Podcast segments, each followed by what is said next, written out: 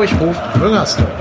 Hallo und herzlich willkommen zur 59. Folge von Trotzdem hier, dem Podcast über den ersten FC Köln. Der erste FC Köln hat seine Saisonziele erreicht, ist Meister geworden und ist aufgestiegen. Und das soll uns Anlass geben, auf die gesamte Saison, auf alle 34 Spiele, auf die Spieler, aber auch auf die Trainer- und Managemententscheidungen zurückzuschauen in unserem großen Saisonrückblick. Und dazu habe ich mir diesmal nicht einen, sondern gleich zwei Gäste eingeladen. Bei mir ist zum einen hier live in den Podcast-Studios Hamburg-Ottensen der bekannte P-Rod. Moin. Und live zugeschaltet aus dem fernen Ruhrpott per Skype Marco.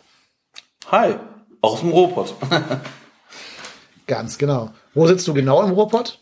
In Hattingen, im schönen Hattingen. Okay, dann gehen Grüße raus von Ottensen nach Hattingen. Und ich bin sicher, wenn ihr dem Marco noch nicht folgt, möchtet ihr das nach dieser, nach dieser Folge sehr gerne tun. Das könnt ihr dann tun unter @ruhrpotthennes auf Twitter.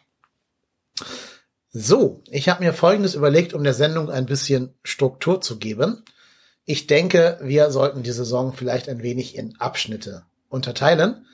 Und da wird es sich vielleicht anbieten, wenn wir erstmal nur auf die ersten Spiele gucken, vom ersten Spieltag an gegen Bochum bis zum Saison einschneidenden Ereignis, als Markus Anfang das System umgestellt hat und wir dann äh, 8 zu 1 gegen Dynamo Dresden gewonnen haben.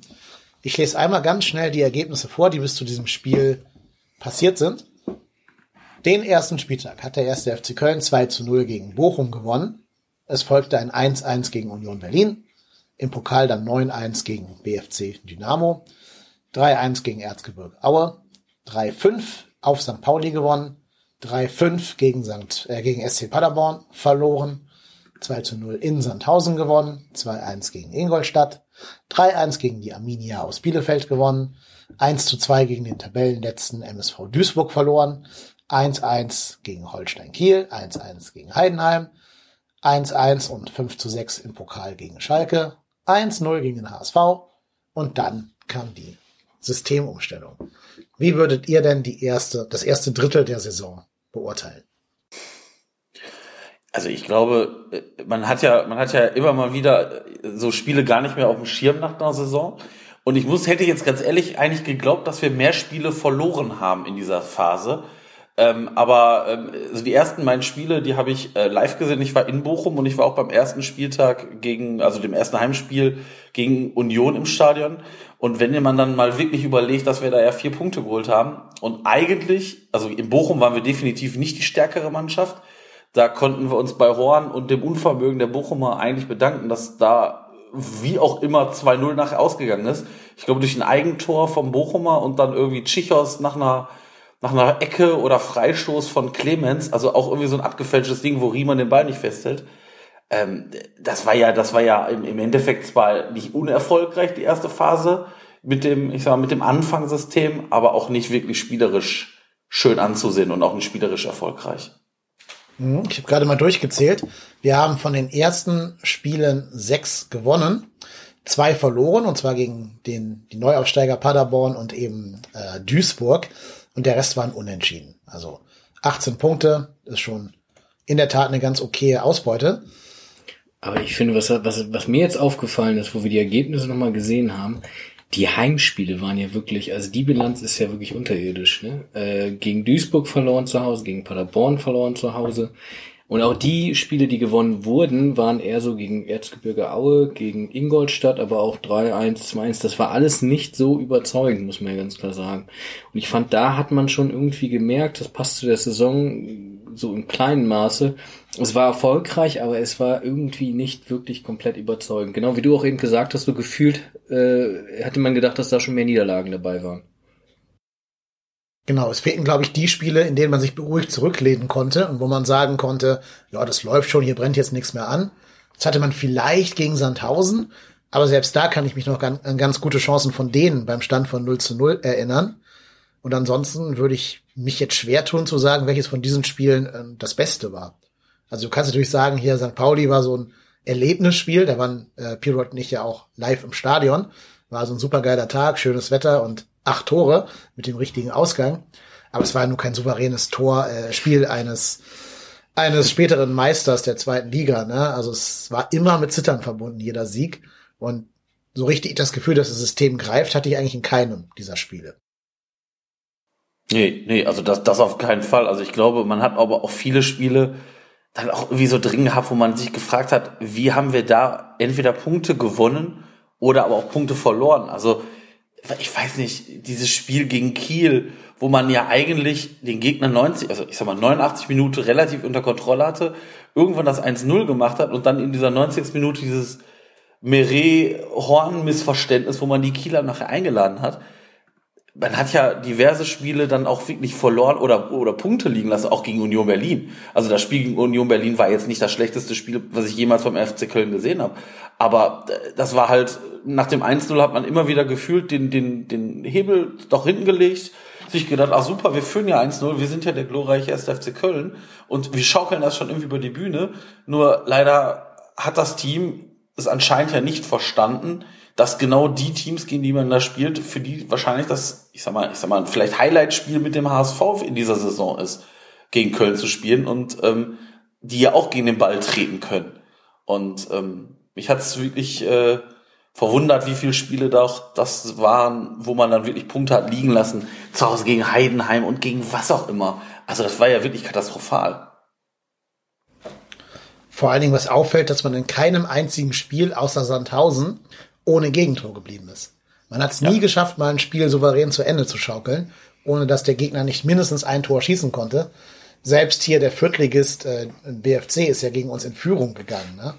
Das waren natürlich immer so Tore des Monats, darf man nicht unterschlagen. Das ist wirklich auch sehr, sehr ja, glückliche oder fast schon gegen die Physik gehende Tore mit dabei waren.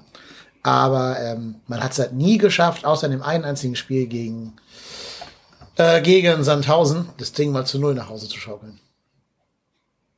Ja, erschreckend. Also ich, ich äh, vor allem hat man ja wirklich vor, vor der Saison gedacht, okay, äh, mit Meret, Sobich und Tschichos, das sind jetzt Verteidiger, die die zweite Liga, also ich sag mal, bis auf Meret kennen und ja auch, ich sag mal, in der zweiten Liga durchaus schon bewiesen haben, dass sie es können. Und puh, das hat mich dann äh, während, auch während der ersten Phase wirklich überrascht, wie anfällig wir denn da auch sind, weil ich meine, ein Hector ist ja auch geblieben und äh, das hat mich, wie gesagt, immer mal wieder überrascht. Wobei das System natürlich dieses 3-5, äh, nee, wahrscheinlich 4-1, 4-1, äh, wie es auch immer da gespielt wurde, ist, ja auch definitiv anfällig war und man irgendwie auch das Gefühl hatte, dass die Spieler gar nicht wissen, wie sie in diesem Anfangssystem spielen sollen.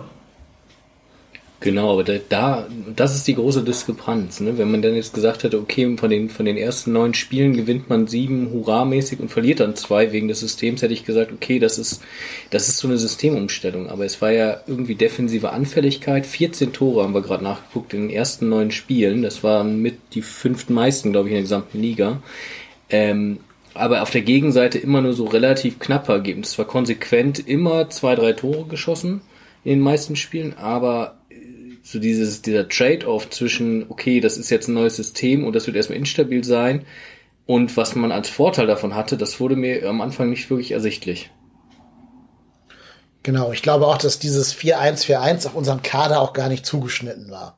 Also für, für, für Kiel mag das vielleicht ein gutes System gewesen sein, aber der FC hat weder einen Rechtsverteidiger, der Zweitliga-Qualität hat oder schon hat, vielleicht irgendwann kriegen kann, aber noch nicht hat. Und wir hatten natürlich keinen, der auf der Sechs alleine spielen kann. Ne? Also weder Sally Oetschan, der am Anfang gegen Bochum ran durfte, noch der dann später genesene Marco Höger sind schnell und dynamisch genug, um die Sechs alleine zu besetzen. Und dazu kommt eben, dass du nicht mal einen Linksaußen hast, der das spielen könnte. Deswegen da ja meistens ein Serhu Girassi spielen musste, oder Louis Schaub halt quasi fachfremd eingesetzt wurde. Ja, ja, es ist, vor allem, weil man sich ja dann auch denkt, also ich meine, da frage ich mich ja immer, äh, äh ich meine, jetzt in, in der Retrospektive kann man natürlich sagen, Markus Anfang hätte das früher sehen müssen, wobei ich dann aber auch denke, naja, also so ganz die Schuld Markus Anfang möchte ich auch nicht geben, weil äh, da werden wir später nochmal drauf kommen, weil auch nach Markus Anfang war ja auch nicht alles Gold, was glänzte. Und dann frage ich mich aber auch so ein Armin Fee, der, der weiß ja, also ich glaube, ich glaube einfach mal oder hoffe einfach mal, dass so Gespräche mit so einem neuen Trainer so ablaufen, dass sie sagen, pass mal auf, ich würde gern mit dem und dem System spielen und dazu brauche ich, ich sag mal, einen bestimmten Spieler oder einen bestimmten Spielertypen für diese Position. Und also wenn Armin Fee das nicht beurteilen kann, dass diese Spieler, die wir da haben oder hatten zu Saisonbeginn, diese Position nicht aus, auslegen können, ja sorry, dann äh, sollten wir auch mal vorsichtig hoffen, dass Armin Fee irgendwann die Lust an Köln verliert. Mhm. Ja, er hat ja versucht, Rechtsverteidiger zu verpflichten. Derer direkt zwei mit Bader und mit Schmitz. Aber ich denke, es hat die Saison dann doch gezeigt, dass die beiden nicht das nötige, ja, das nötige Qualitätsmerkmal haben, um Stammspieler einer ambitionierten Zweitligamannschaft zu sein. Schmitz hat ja richtig viele Spiele gekriegt sogar. Der hat ja nicht Teil Teilzeiteinsätze bekommen. Der durfte ja oft von Anfang an ran, anders als Bader. Und hat, glaube ich, in keinem Spiel so richtig überzeugt, oder? Ja, ich, ich weiß, also ich weiß nicht, ich, die Frage, also es gab schon ein oder zwei Spiele, ich weiß aber nicht mehr welche, wo ich gedacht habe, so das war jetzt nicht so das allerschlechteste Spiel von ihm, aber richtig überzeugend war es nicht. Die Frage ist ja aber auch immer, welche, welche, welche Marschroute gebe ich so einem Spieler mit? Sag ich dem dann, pass mal auf, mach hinten deinen Laden dicht und ich sag mal, überquere nicht die Mittellinie. Oder sag ich dem, weiß ich nicht, mach mal ein bisschen mal auch noch was nach vorne, weil ich glaube, da muss man dann auch einfach fair und ehrlich sagen, ich glaube, dafür reicht dann die Qualität, weder von einem Bader noch von einem Schmitz aus, das dann auch so auszuleben. Also es sind, ich glaube, so ein, so, so ein Schmitz, das kann halt so ein Rechtsverteidiger sein, der halt hinten vielleicht sicher stehen kann, wenn er aber halt sich nur auf seine Defensivarbeit konzentrieren muss. Und ich glaube, das hatten wir aber in beiden Systemen einfach nicht, dass, dass diese Spieler sich halt einfach nur auf, ich sag mal, ihre Kernkompetenz auf dieser Position beschäftigen mussten, sondern noch irgendwie immer noch Lücken schließen mussten, die irgendwo anders wieder aufgetreten sind. Weil es ist ja auch bezeichnend, dass, dass man sagt, Mensch, wir haben den besten Kader der zweiten Liga und äh, wir sind hier der erkorene äh, Aufstiegsfavorit, das hat Armin Fee ja selber gesagt. Ob wir jetzt den teuersten Kader oder der HSV den hatte, sei dahingestellt. Aber ähm, nichtsdestotrotz waren wir einer der, die, wo man gesagt hat, okay, die werden diese Liga dominieren. Und wenn man dann schon sieht, dass diese äh, gerade in den ersten Spielen ohne große Verletzungen da schon wieder an dieser Aufstellung irgendwie rumgebastelt werden musste und man da fachfremde äh, Spieler auf der Position hat, dann passt das für mich alles nicht. Weil dann frage ich mich, hat die Verteidigung, also hat die Vorbereitung einfach null gegriffen, weil in der Vorbereitung bereitet man sich im Idealfall ja auf sowas vor.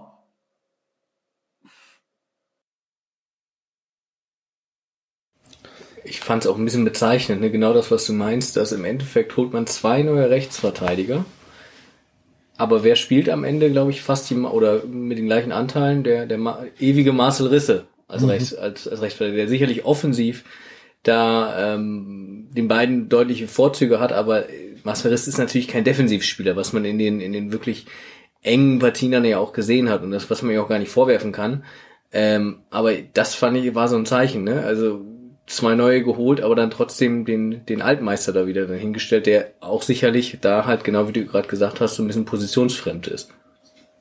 Ja, ja, also ich meine, bei Bader muss man auch sagen, der ist aus der dritten Liga gekommen. Dass der jetzt vielleicht länger oder vielleicht auch noch brauchen wird, ich meine, ich weiß nicht, ob der nächstes Jahr, das werden wir ja später vielleicht auch nochmal besprechen, ob der nächstes Jahr nochmal im Kader ist oder nicht oder äh, wo auch immer der hingeht also dass man mit einem Drittligaspieler jetzt nicht unbedingt als ambitionierter Zweitliga oder auserkorener Meister der zweiten Liga irgendwie was groß reißen wird, der ja auch da noch nicht, ich sag mal, nicht die, die Sterne vom Himmel in der dritten Liga gespielt hat, das, das muss einem doch klar sein. Also ich meine, da muss doch so ein Armin Fee auch da mal sagen, okay, pass mal auf, vielleicht sollten wir da mal äh, äh bisschen, und Benno Schmitz hat ja auch nicht weiß ich nicht, wie viele Spiele bei Red Bull Leipzig gehabt. Der hat hier jetzt auch nicht dauernd da gespielt, sondern der, das war ja, ich sag mal, der war ja, wenn überhaupt mal im Kader oder in der Regel auf der äh, Tribüne. Und ähm, das weiß ich dann nicht, ob, ob das nicht äh, mit Marcel Risse dann wahrscheinlich sogar noch die, die, die logischste Alternative war, zu sagen, okay, der, der kennt gegebenenfalls einen Großteil seiner Mitspieler. Der hat diese Position ja auch in der Bundesliga durchaus schon gespielt. Aber das waren ja alles Zeiten vor seiner, ich sag mal, vor seiner Verletzung. Und ich glaube, da haben wir uns einfach keinen Gefallen getan mit, mit sämtlichen Konstellationen. Also Girassi da auf Außen spielen zu lassen, ja auch gut. Das ist ja auch so ein Ding. Also ich, ich sag mal, das war ja einfach nicht seine Position. Und, und da tut man ja weder dem Spieler noch dem gesamten Team einen großen Gefallen mit. Also wenn es mal, ich sag mal, in der 60. Minute man da irgendeinen reinwerfen muss, um da 30 Minuten noch durchzuspielen. Aber äh, ich sag mal, über 90 Minuten konsequent das durchzuziehen, fand ich damals schon beängstigend. Ja, vor allem, weil es ohne Not geschehen ist. Ne? Also mit dem 4-1-4-1 schaffst du dir ja auch Baustellen im Kader, die du nicht haben musst. Zum Beispiel musst du ja in so einem System immer zwischen Cordoba und Terodde dich entscheiden. Und warum? Also warum bringst du nicht deine PS voll auf die Strecke und baust das System halt um den Kader herum, anstatt dass du sagst, einer von meinen besten beiden Stürmern muss auf die Bank und der dritte muss irgendwie links außen spielen, wo er es gar nicht kann. Das habe ich am Anfang nicht verstanden. Ähm, das verstehe ich bis heute nicht. Es hat sich aber zum Glück dann wahrscheinlich auf Intervention von Armin Fee, man weiß es nicht genau, geändert. Denn mit dem ja, einschneidenden Spiel gegen Dynamo Dresden wurde das System umgestellt auf ein 3-2-3-2 oder 3-5-2, wie auch immer, ähm, wo jetzt plötzlich einige Schwachstellen kaschiert werden konnten und endlich mal beide Stürmer zusammen auf dem Platz stehen durften. Und so kamen dann folgende Ergebnisse zustande. Das 8-1 gegen das schon erwähnte Dresden, 3-0 in Darmstadt, 4-0 gegen Kräuter Fürth, 3-1 gegen Jan Regensburg in Regensburg, äh, gegen Magdeburg hat man dann zu Hause 3-0 gewonnen. Ja, und dann vor der Winterpause sich nochmal, als man dachte, eigentlich jetzt wäre so das Schlimmste vorbei, nochmal erlaubt, gegen Bochum zu verlieren mit 2 zu 3 die Rache der Bochumer für das Hinspiel. Ja, wir haben es da geschafft, in dem Spiel uns von Robin Dutt auscoachen zu lassen. Ähm, und das ist auch schon eine Leistung, finde ich, von Robin Dutt ausgecoacht zu werden. Ja, also ich, ich glaube einfach, dass das Spiel, äh, auch das habe ich leider im Stadion gesehen, zu, zu großen Freude, weil da war ich mit äh, dem, dem Patenkind von, von meiner Frau, der Bochum-Fan ist, waren im neutralen Block. Und ähm, das war, das war für ihn bestimmt ein schöner Abend, für mich ganz, ganz sicherlich nicht. Aber auch da muss man ja auch sagen, dieses, Bochum-Spiel ist für mich so symptomatisch auch durchaus für diese Saison. Weil man, man startet in so ein Spiel rein und als ob die Spieler noch denken, oh ja, jetzt schaukeln wir das Spiel mal über die Bühne. Ach, dann haben wir erstmal ein bisschen frei, dann ist Weihnachten, dann hauen wir uns mal schön die Gans in den Wanst. Ich glaube, das erste Tor von Bochum ist ja nach wie vielen Sekunden gefallen? 28, 29 gefühlt. Also das ist ja, glaube ich, in der ersten Minute oder zweiten Minute gefallen, wo man einfach gemerkt hat, die Spieler sind überhaupt noch gar nicht auf dem Feld. Und äh, ja, also das war vor allem das kam ja nach einer Phase, wo man wirklich dann gedacht hat, okay, jetzt ist man so langsam in diesem Modus drin, hat jetzt mittlerweile ein System gefunden, wo es dann auch funktioniert, weil auch, man muss ja sagen, diese, dieses Dresden-Spiel, das war ja vielleicht das einzige Spiel, was wirklich in dieser Saison außergewöhnlich war. Also ich kann mich an, ich kann mich an kein anderes Spiel erinnern, wo man sagen könnte, wow, da hat man einen Gegner mal wirklich aus dem Stadion genagelt. Vielleicht noch Fürth am Ende, also das Aufstiegsspiel, aber da kommen wir gleich zu. Ähm, ja, ich habe gerade auch mal so ein bisschen die Statistiken des Bochum-Spiels angeschaut. Das ist ja eigentlich das Spiel, wo du mit der richtig breiten Brust reingehen musst. Ne? Also ähm, das war das erste Rückrundenspiel, aber es war noch quasi vor der Winterpause durch diese komische Spielplanregelung. Das heißt, du kamst gerade aus einer Serie von Siegen, die du extrem überzeugt mit 3-0, 4-0 und so habe ich ja gerade alles vorgelesen, äh, gewonnen hast, wo du eine super breite Brust haben musst. Aber dann, wie du gerade schon gesagt hast, Marco, kommt das 1-0 von Lukas Hinterseher nach 30 Sekunden und anscheinend bricht dann dieses ganze Kartenhaus schon wieder in sich zusammen. Ja, ja, also ich meine, ich glaube, wir sind ja, glaube ich, noch irgendwie Mitte der ersten Halbzeit durch Terodde irgendwie zurückgekommen und dann haben die Bochumer irgendwie auch wieder so Tore gemacht, wo man denkt so, weiß ich nicht, dass das 1 zu 2 von, ich glaube, das war das nicht irgendwie auch so ein Tor, was nicht hätte zählen dürfen von Hinterseher, wo irgendwie nach einem Freistoß er eigentlich im Abseits steht und dann Horn schlecht aussieht. Und bei dem 3-1, das weiß ich definitiv, da, da spielt natürlich, da spielt ähm, nämlich Özcan einen Ball, ich sag mal, relativ unbedrängt genau in den Fuß von, von Sidney Sam, der dann alleine auf Horn losläuft und den dann auch relativ solide einschiebt. Wir haben es zwar dann nochmal verkürzt, aber äh, ja, das war, das war wirklich so ein Spiel, wo man denkt, so, ja, alles klar, äh, das war, das war wirklich nicht gut. Wobei Und da habe ich, ja, sorry. Ich, ich wollte nur gerade zu dem Tor sagen, da muss man sagen, da sieht man, dass Sally Oetschern aus der FC-Jugend kommt, der hat das FC-Gen drin, der weiß, was für Spieler nur gegen den FC treffen, nämlich Sidney Sam zum Beispiel. Ja, genau. ja. Ja, ja, Wahrscheinlich also, könnte man die, wahrscheinlich könnte man die Geschichte der Saison an den Spielern erzählen, die gegen uns getroffen haben. Das sind nämlich immer jeweils genau die, die in jedem Spiel Buden machen, so wie Lukas Hinterseher, oder die, die sonst überhaupt nie ein Tor schießen, in ihren ganzen Karriere nicht. So Moritz Doppelkamp, Sidney Sam und diese ganzen Graupen, die da so rumlaufen, die man längst vergessen hatte eigentlich von irgendwelchen ehemaligen Bundesliga-Absteigern, die dann aber gegen uns nochmal ihr, ihr großes Aufbäumen haben dürfen. Ja, ja, also vor allem, äh, auch wenn man dann mal sieht, ja, da hatten wir ein paar Verletzte zu der Zeit, aber wenn man dann mal wirklich sieht, wer da auf dem Platz gestanden hat, dann ist das, ist das wirklich schon nicht verkehrt gewesen. Also da hatten Risse gespielt, Schmitz, Meret, Tschichos, Jannes Horn, Timo Horn, Hector, Özcan, Drexler, Cordoba, Terodde. Da muss man nicht zu Hause 2 zu 3 gegen Bochum verli äh, verlieren. Und die Bochumer waren zu dem Zeitpunkt nämlich auch nicht das Team, was, äh, ich sag mal, alles aus dem Stadion geschossen hat. Und äh, die haben wir da dreimal schön eingeladen. Und die Bochumer haben das, wie durchaus auch andere Teams, dann dankend angenommen. Und ähm, das war schon beängstigend. Also das, das war immer mal wieder auch so Spiele, wo man denkt so, ja okay, also man kann ja auch 2 zu 3 gegen Bochum verlieren. Nur dann darf ich mich nicht, nicht, nicht so präsentieren und das äh, finde ich erschreckend in der Retrospektive. Also das, wie wir uns dann teilweise präsentiert haben, das äh, ist dann nachher eines Aufsteigers wirklich nicht würdig gewesen. Und vor allem auch, muss man ja auch sagen, zu dem Zeitpunkt, als wir, als wir der 18. Spieltag, da waren wir noch Zweiter, also hinter dem HSV und vor St. Pauli. Und wenn man mal sieht, wo die nachher landen werden, ja, das ist schon erschreckend. Genau. Ähm, es ging nach dem Bochum-Spiel auch so ein kleiner Knick mit einher, würde ich sagen. Also es kam ja, wie gesagt, nach dem 18. Spiel dann erst die ähm, Winterpause. Und man hatte das Gefühl, die Mannschaft würde in der Winterpause jetzt gerne diesen Fehler wieder korrigieren. Haben wir es auch im Testspiel gegen Bochum dann 2-1 gewonnen. Gegen den FC Kreuningen, oder wie sie heißen mögen, auch 3-1 gewonnen. Kreuningen, auch 3-1 gewonnen. Ähm, aber dann, als es ernst wurde, gegen das altbekannte Union Berlin direkt mal wieder 2-0 verloren.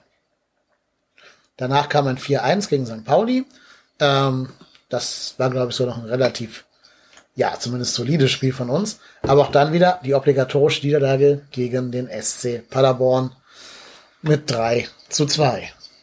Wobei bei Union, Ja. muss man ja sagen, hatten wir wenigstens das Tor des Monats durch den Kölner. Ja, das immerhin. Ja, ja, aber, aber auch hart. Das war auch in ne? der ersten ja. Minute, oder? Naja, es Ja, war auf jeden Fall glaub seiner ersten. Sofort, genau, nach ein paar Sekunden wieder alle Vorsätze, die man sich in der Winterpause vielleicht gefasst hat, den, ja, den Abschluss runtergespült, bevor dann Marcel Hartl kam und diese Idee vom Aufbäumen ja sofort zunichte gemacht hat.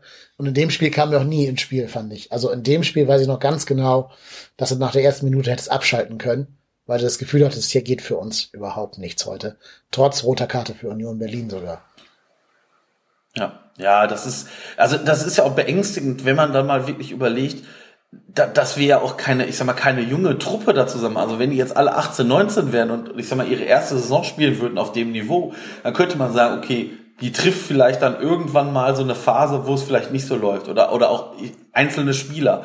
Aber das sind ja in der Regel alles gestandene Bundesliga- oder Zweitligaspieler. Und dann frage ich mich, also da kann doch auch so ein Trainer, also auch Markus Anfang tat mir dann jetzt vielleicht in, in Nachbetrachtung, tut er mir vielleicht etwas leid, weil in letzter Instanz muss doch jeder Spieler da selber mal sagen, pass mal auf Leute, ey, wir spielen hier Woche für Woche teilweise die größte Kacke zusammen, ey, wir wollen aufsteigen.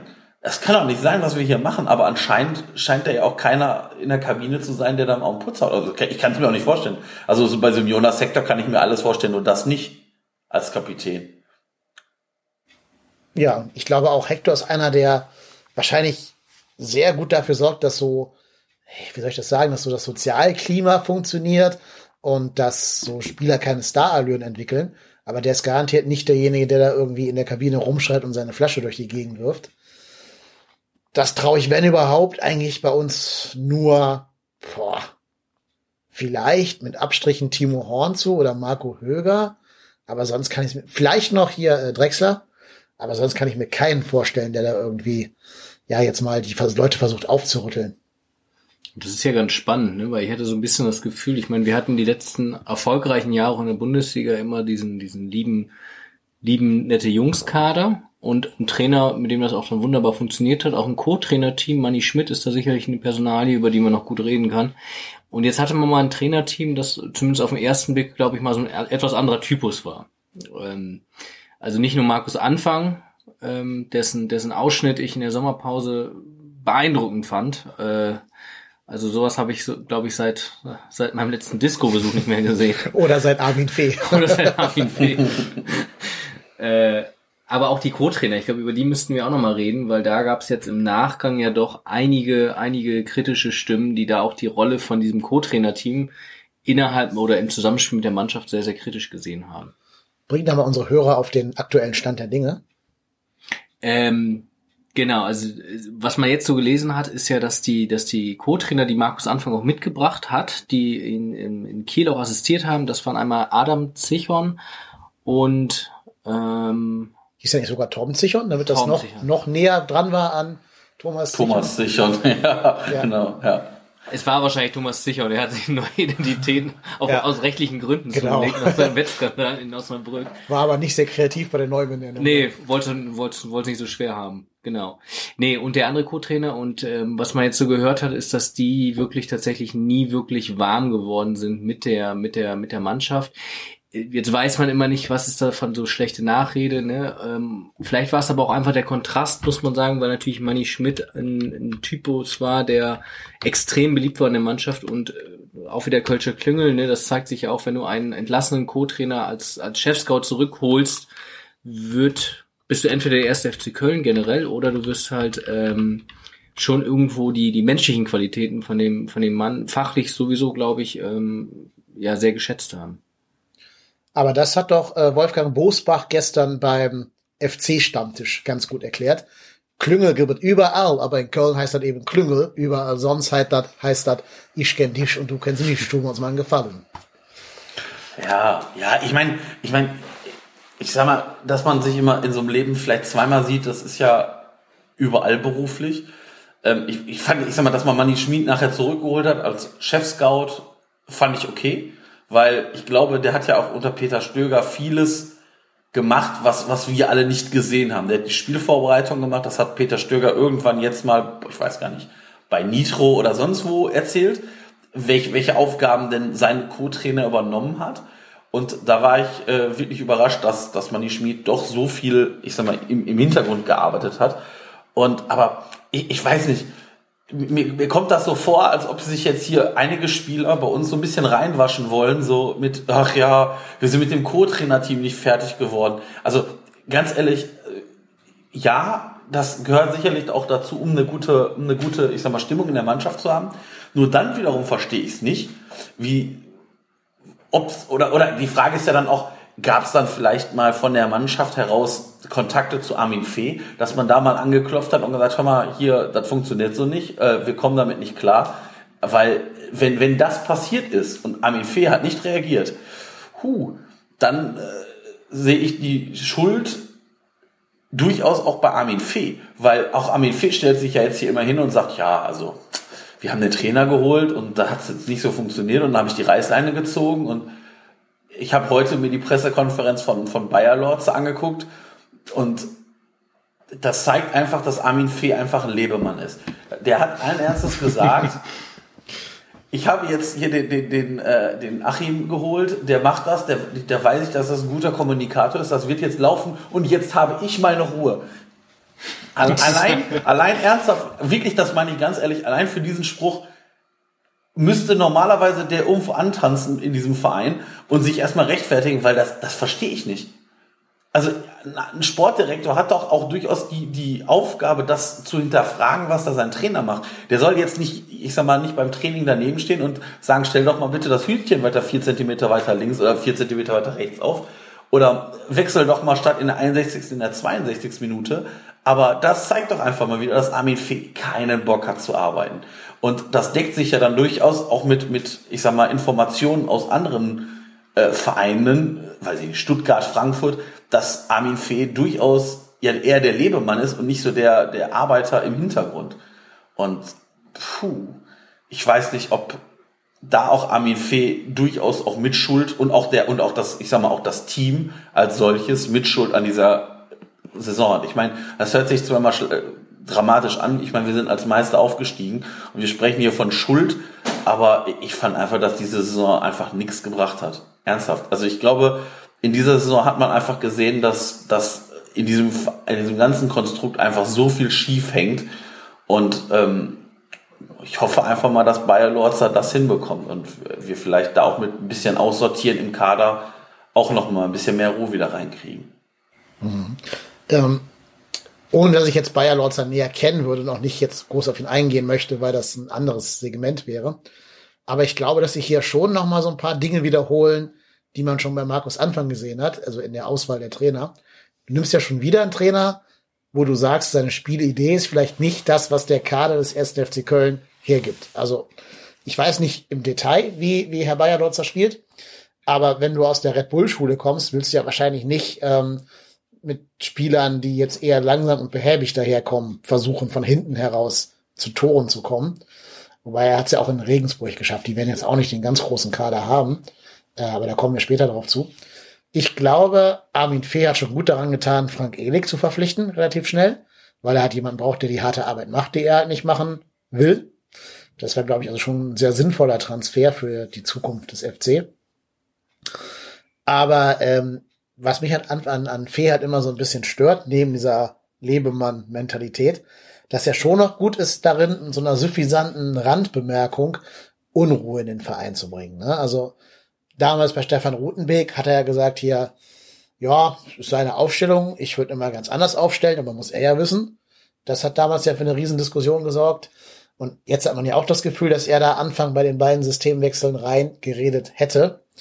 Und das, denke ich, ist nicht das, was man von einem, ja, von so einem Elderly Statesman, Sportchef sich vielleicht erhofft in, in Köln, der so ein bisschen Ruhe ausstrahlt ich, ich, ich vertrete bei Armin Fehr so ein bisschen eine andere Sicht. Also ich fand den, ich fand den auch damals schon, sogar beim HSV, das sagt einiges aus, eigentlich sehr angenehm, gerade weil er so unaufgeregt ist. Und wenn man mal in so einem Verein auch intern mal ein bisschen gearbeitet hat oder, oder dann sich umsieht und, und sieht, wer alles betont, dass er doch so hart arbeitet und dann möglichst darauf abzielt, dass er so als Performer da gesehen wird, da finde ich Armin Fee, der das sicherlich nicht von sich behauptet, zumindest nicht glaubhaft, äh, sondern eher über seine Art kommt, finde ich eigentlich fast ganz angenehm, weil er, ich finde nämlich gerade, dass seine Äußerungen waren sicherlich immer so ein bisschen, ähm, kann man, kann man ihm so oder so auslegen, aber ich finde, dass er, glaube ich, das ist meine Vermutung, intern durchaus eine gewisse Ruhe reinbringt und auf jeden Fall auch unangenehme Dinge durchaus mal anspricht. Ähm, ich finde auch, dass, dass er bei Markus Anfang viel Geduld hatte, ähm, dass er da sicherlich intervenieren musste und das auch getan hat. Und ich sehe seine Arbeit nicht ganz so kritisch, wie er häufig gesehen wird. Stimme aber euch auch aber auf jeden Fall zu, dass da schon, schon viele Punkte sind, wo jetzt so ein bisschen drauf ankommt, okay, in der ersten Liga die Transfers, da muss jetzt auf jeden Fall so weit, so weit sitzen, dass da jetzt nicht wieder so eine, so eine direkt so eine Schwächephase am Anfang kommt, sonst wird es auch für ihn sehr, sehr eng, auf jeden Fall. Ja, wobei wir ja gerade gar kein übergeordnetes Gremium haben, was ihn entlassen könnte im Moment hm. noch, ne, bis zur nächsten MV. Ähm, weiß nicht, ob Stefan Müller-Römer sich den, ob der ob die Kompetenz hat als Interimstrainer, weiß ich nicht, äh, als Interimspräsident äh, meine ich. Also ich, ich meine jetzt rein satzungstechnisch. der ist beides, ne? der ist beides. Das hast du schon richtig gesagt. Der darf alles. Der ist Anwalt, der Mann.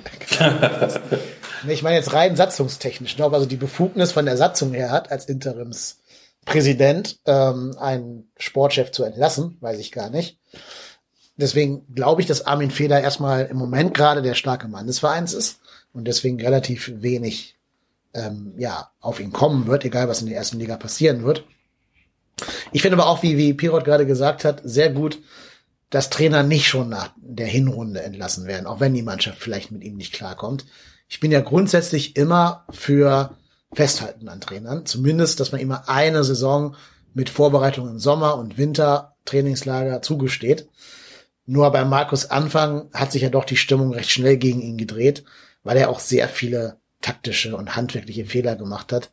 Ne, also dieses Nicht-Reagieren auf Anpassungen des Gegners war wahrscheinlich der größte, der größte Achillesferse des Herrn Anfang. Du wurdest halt, wie ich schon sagte, ne, von Robin Dutt ausgecoacht. Du wurdest von, selbst von Michael Oenning ausgecoacht. Und ja, ne, Hannes Wolf braucht man gar nicht drüber reden, dass der natürlich als junger Trainer vielleicht ein bisschen flexibler ist als Anfang, der ja an sich auch noch ein junger Trainer ist. Der Erfolg gibt ihm recht. Ja, ja, natürlich. ich will jetzt auch Hannes Wolf nicht behaupten, dass er ein besserer Trainer ist, wenn man sieht, dass er halt eben die Pole Position mit dem HSV verspielt hat. Aber er hat zumindest in dem einen Aspekt des Trainerwesens schon was voraus, wo es darum geht, im Spiel, also in Game zu reagieren. Und da habe ich bei Anfang, Anfang halt die größte Schwachstelle gesehen. Ja, also ich, ich glaube auch, das Ingame-Coaching von Anfang ist halt, war halt einfach nicht existent. Also ich kann mich an keinen Wechsel erinnern, wo man, wo man wirklich jetzt im Nachgang sagen kann, wow, das war ein Wechsel, der hat gezündet. Also an keinen die Wechsel einzigen. konntest du, die Wechsel konntest du voraussagen. Die konntest du mit dem vom Reißbrett her voraussagen. Ich glaube, die erfolgreichsten Wechsel waren, als er Louis Schaub gebracht hat, weil der noch nicht fit genug war für 90 Minuten, ja. nur 30 spielen konnte. Aber das nennt man jetzt, glaube ich, nicht gerade In-Game-Coaching, sondern der, der, der kann nicht länger spielen. Ja, richtig. Aber sonst immer 70. Minute kam entweder Clemens für Risse oder Risse für Clemens, je nachdem wer gerade gespielt hat. Dann kam vielleicht mal, wenn du Glück hattest, irgendwie ja, wer kam sonst noch? Vielleicht mal ein Cosciello. Oder wenn du hinten lagst, Sörensen oder so. Für Sörensen, die ja. Für die Sturmspitze, genau. ja, genau. Das war für mich so der Offenbarungseid, als gegen Hamburg beim Hinspiel äh, hier Freddy Sörensen in den Sturm musste. Wie viele Spiele hat der gute Mann diese Saison gemacht? Der Freddy, Freddy? Sörensen hatte wahrscheinlich so, ich schätze mal so sieben Spiele gemacht und davon nee. müssen ja vier oder doch Einwechslung würde ich fast sagen. Ja, fünf. ich behaupte, er hat insgesamt nur drei gemacht. Kann auch weniger sein, aber auf jeden Fall würde ich fest behaupten, dass, dass 90 Prozent seiner Spieler als Mittelstürmer waren. Ja, ich glaube, weil Lasse Sobich ihm noch vorgezogen wurde als Mittelstürmer. Deswegen hat er nicht so viele gemacht. Sörensen hat fünf Spiele gemacht. Fünf nur. Ja, Fünf. Genau, da waren wir genau in der Mitte. Ja, eins am letzten Spieltag, ja, von Jan Pavlak noch geschenkt bekommen. Ähm, ne, Quatsch, er ist gar nicht Jan, ne? Heißt der Jan? Wer ist der Pavlak mit Vornamen? André. Stefan. Ha, bitte? Ah, André Pavlak. André. André. André Pavlak, genau, stimmt. Ich denke Also Sörensen ist Sörensen ist in, gegen Hamburg in der 87. eingewechselt worden, gegen Regensburg in der 78. gegen Union Berlin in der 79 gegen Paderborn in der 78. und gegen Magdeburg in der 82. Ja, geil. Also er, hat vor allem, sechs, er kommt auf 46 Minuten in der gesamten Zweitligasaison. Hätten wir, hätten wir schon mal einen für die Gewinner der Saisonrubrik, ne? Total, ja. Von Juventus Turin in die, in die, in, in den Randbezirk des ersten FC Köln. Ja, aber geil finde ich, dass Transfermarkt mich gerade fragt, welcher dieser Spieler ist dir lieber? Frederik Sörensen oder Matthias Lehmann. Die zusammen auch vielleicht 90 Minuten kommen, wenn sie Glück haben, wenn überhaupt. Das wird aber echt. Ich glaube auch, dass Lehmann keine 46 Minuten mitbringt in seiner Saison. Ja, doch, der hat doch, ein, der hat doch eine komplette Halbzeit gespielt. Der müsste mehr haben. gegen, gegen Regensburg hat er eine halbe, halbe Halbzeit gespielt, noch dreimal eingewechselt worden. Also bei Kicker ja, kommt, kommt Lehmann auf 70 Minuten. Hm. Okay, ja, dann haben wir die 90 sogar voll. Mensch, wer hätte das, das gedacht? Das würde ich jetzt fast Stammspieler nennen, oder? Ja. ja. Das sind mehr als so manche hoffnungsvolle Nachwuchstalente, die dann vielleicht mal eine Sekunde spielen durften, so wie Natai zum Beispiel. Ja, das ist, das ist wohl wahr. Nathan hat, glaube ich, ja, hat Nathan, ja, wollte sagen, ist einmal eingewechselt für, für eine halbe Minute oder sowas, ne? Ja, ja und kein Ballkontakt in der Zeit. Ich glaube, es hatte kein Spieler einen Ballkontakt, nachdem er eingewechselt wurde, weil er kam auf den Platz und dann war ein Einwurf und dann wurde abgepfiffen. Ja, ich glaube auch, genau, so war das. Ähm, ja, also da sieht man, dass, dass der zweite Schwachpunkt von Markus Anfang war, neben dem Ingame-Coaching, dass halt keine Talente irgendwie gezielt gefordert, gefördert oder gefordert worden wären. Ne, also weder der gerade schon erwähnte Natai noch die, die vielleicht schon einen Schritt weiter sind als Natai, also sprich Ötchan, äh, auch der junge Cosciello durfte sehr selten mal ran und eigentlich nur, wenn es nicht anders ging. Bader. Bader, genau. Und Schmitz ist ja auch ein, noch ein junger Spieler. Ähm, ja, und so, selbst äh, Bissek wurde ja verliehen nach Kiel dann in der Winterpause. Ja, und so hat man diese Saison, finde ich, halt weitestgehend hergeschenkt, weil du A, einen Trainer hattest, der ein System spielt, was du jetzt nicht mehr spielen wirst, vermutlich, und deswegen keine Mechanismen einstudieren konntest für die erste Bundesliga. Und B, halt nichts für den, den Nachwuchs getan hast, um mal so ein bisschen Nachwuchs nach oben zu spülen in die erste Mannschaft. Nee, das, das auf gar keinen Fall. Ja, wobei bei diesem Nachwuchsthema, ähm, ich weiß nicht, ob der, also ich glaube grundsätzlich, dass, der, dass dem Aufstieg alles untergeordnet wird. Also ich glaube, machen wir uns nichts vor, wenn der 1. FC Köln dieses Jahr nicht aufgestiegen wäre und wir aber, ich sag mal, 15 Spiele von Noah Katterbach und ich sag mal, sieben Spiele von Chris Führig und sonst wem gesehen hätten, dann hätten wir wahrscheinlich gesagt, ja, wir haben jetzt ein paar junge Spieler gesehen, aber wir sind nicht aufgestiegen. Also ich glaube, also ich meine, der, ganz oft höre ich ja, der HSV, die haben so super junge Spieler. Ja, toll. Aber die spielen, also das ist, mag alles richtig sein. Es mag auch richtig sein, dass das vielleicht auf, auf lange Sicht vielleicht irgendwann mal erfolgreicher sein könnte. Nur ich bezweifle das, dass uns das gut getan hätte, noch ein Jahr zweite Liga zu spielen. Das ist richtig. Nur jetzt, das habe ich glaube ich schon mal gesagt. Ähm, das Aber ist, ich habe ja gerade unsere Ergebnisse mal vorgelesen. Wir hatten schon sehr viele Spiele, wo wir mit zwei, drei Toren Vorsprung geführt haben. Oder auch gegen Dresden mit sieben Toren. Wenn du da die jungen Leute nicht bringst, wann denn dann? Also da kann nichts mehr schiefgehen. Und wenn er dann mal ein Fehlpass spielt, dann geht das Spiel halt eben 8-2 aus, 8-3 aus. Aber das wird, glaube ich, dann so ein Katterbach niemand vorwerfen. Das stimmt, das stimmt. Aber ich glaube, ich glaube, aber auch da muss man sagen, ich glaube, der, der, wir haben ja auch, ich sag mal, eine Bank gehabt, die namentlich, ich sag mal, beim Gegner in der Regel immer in der, in der Startlift gestanden hätte. Bis auf ein paar Ausnahmen. Das ist richtig. Ah, und, und ich glaube einfach, dass, ja. dass, dass ein Anfang einfach sich vielleicht auch diese, diese Baustelle nicht aufmachen wollte. Ähm, wir haben es ja nachher bei, bei Modest gesehen. Als Modest dann kam und spielen durfte, dann irgendwann mal, dann war es ja dann auch so, dass, dass Modest, auf, wenn er sich warm gelaufen hat, gefühlt jede 20 Sekunden zur Bank geguckt hat, wann er denn jetzt kommt. Und ich glaube einfach, Mhm. dass, dass ich sag mal, Modest da vielleicht jetzt nochmal ein Sonder, Sonderfaktor ist, aber ich glaube, das, das ging ja den anderen Spielern wie einem Schaub oder einem Cosiello vielleicht auch nicht anders.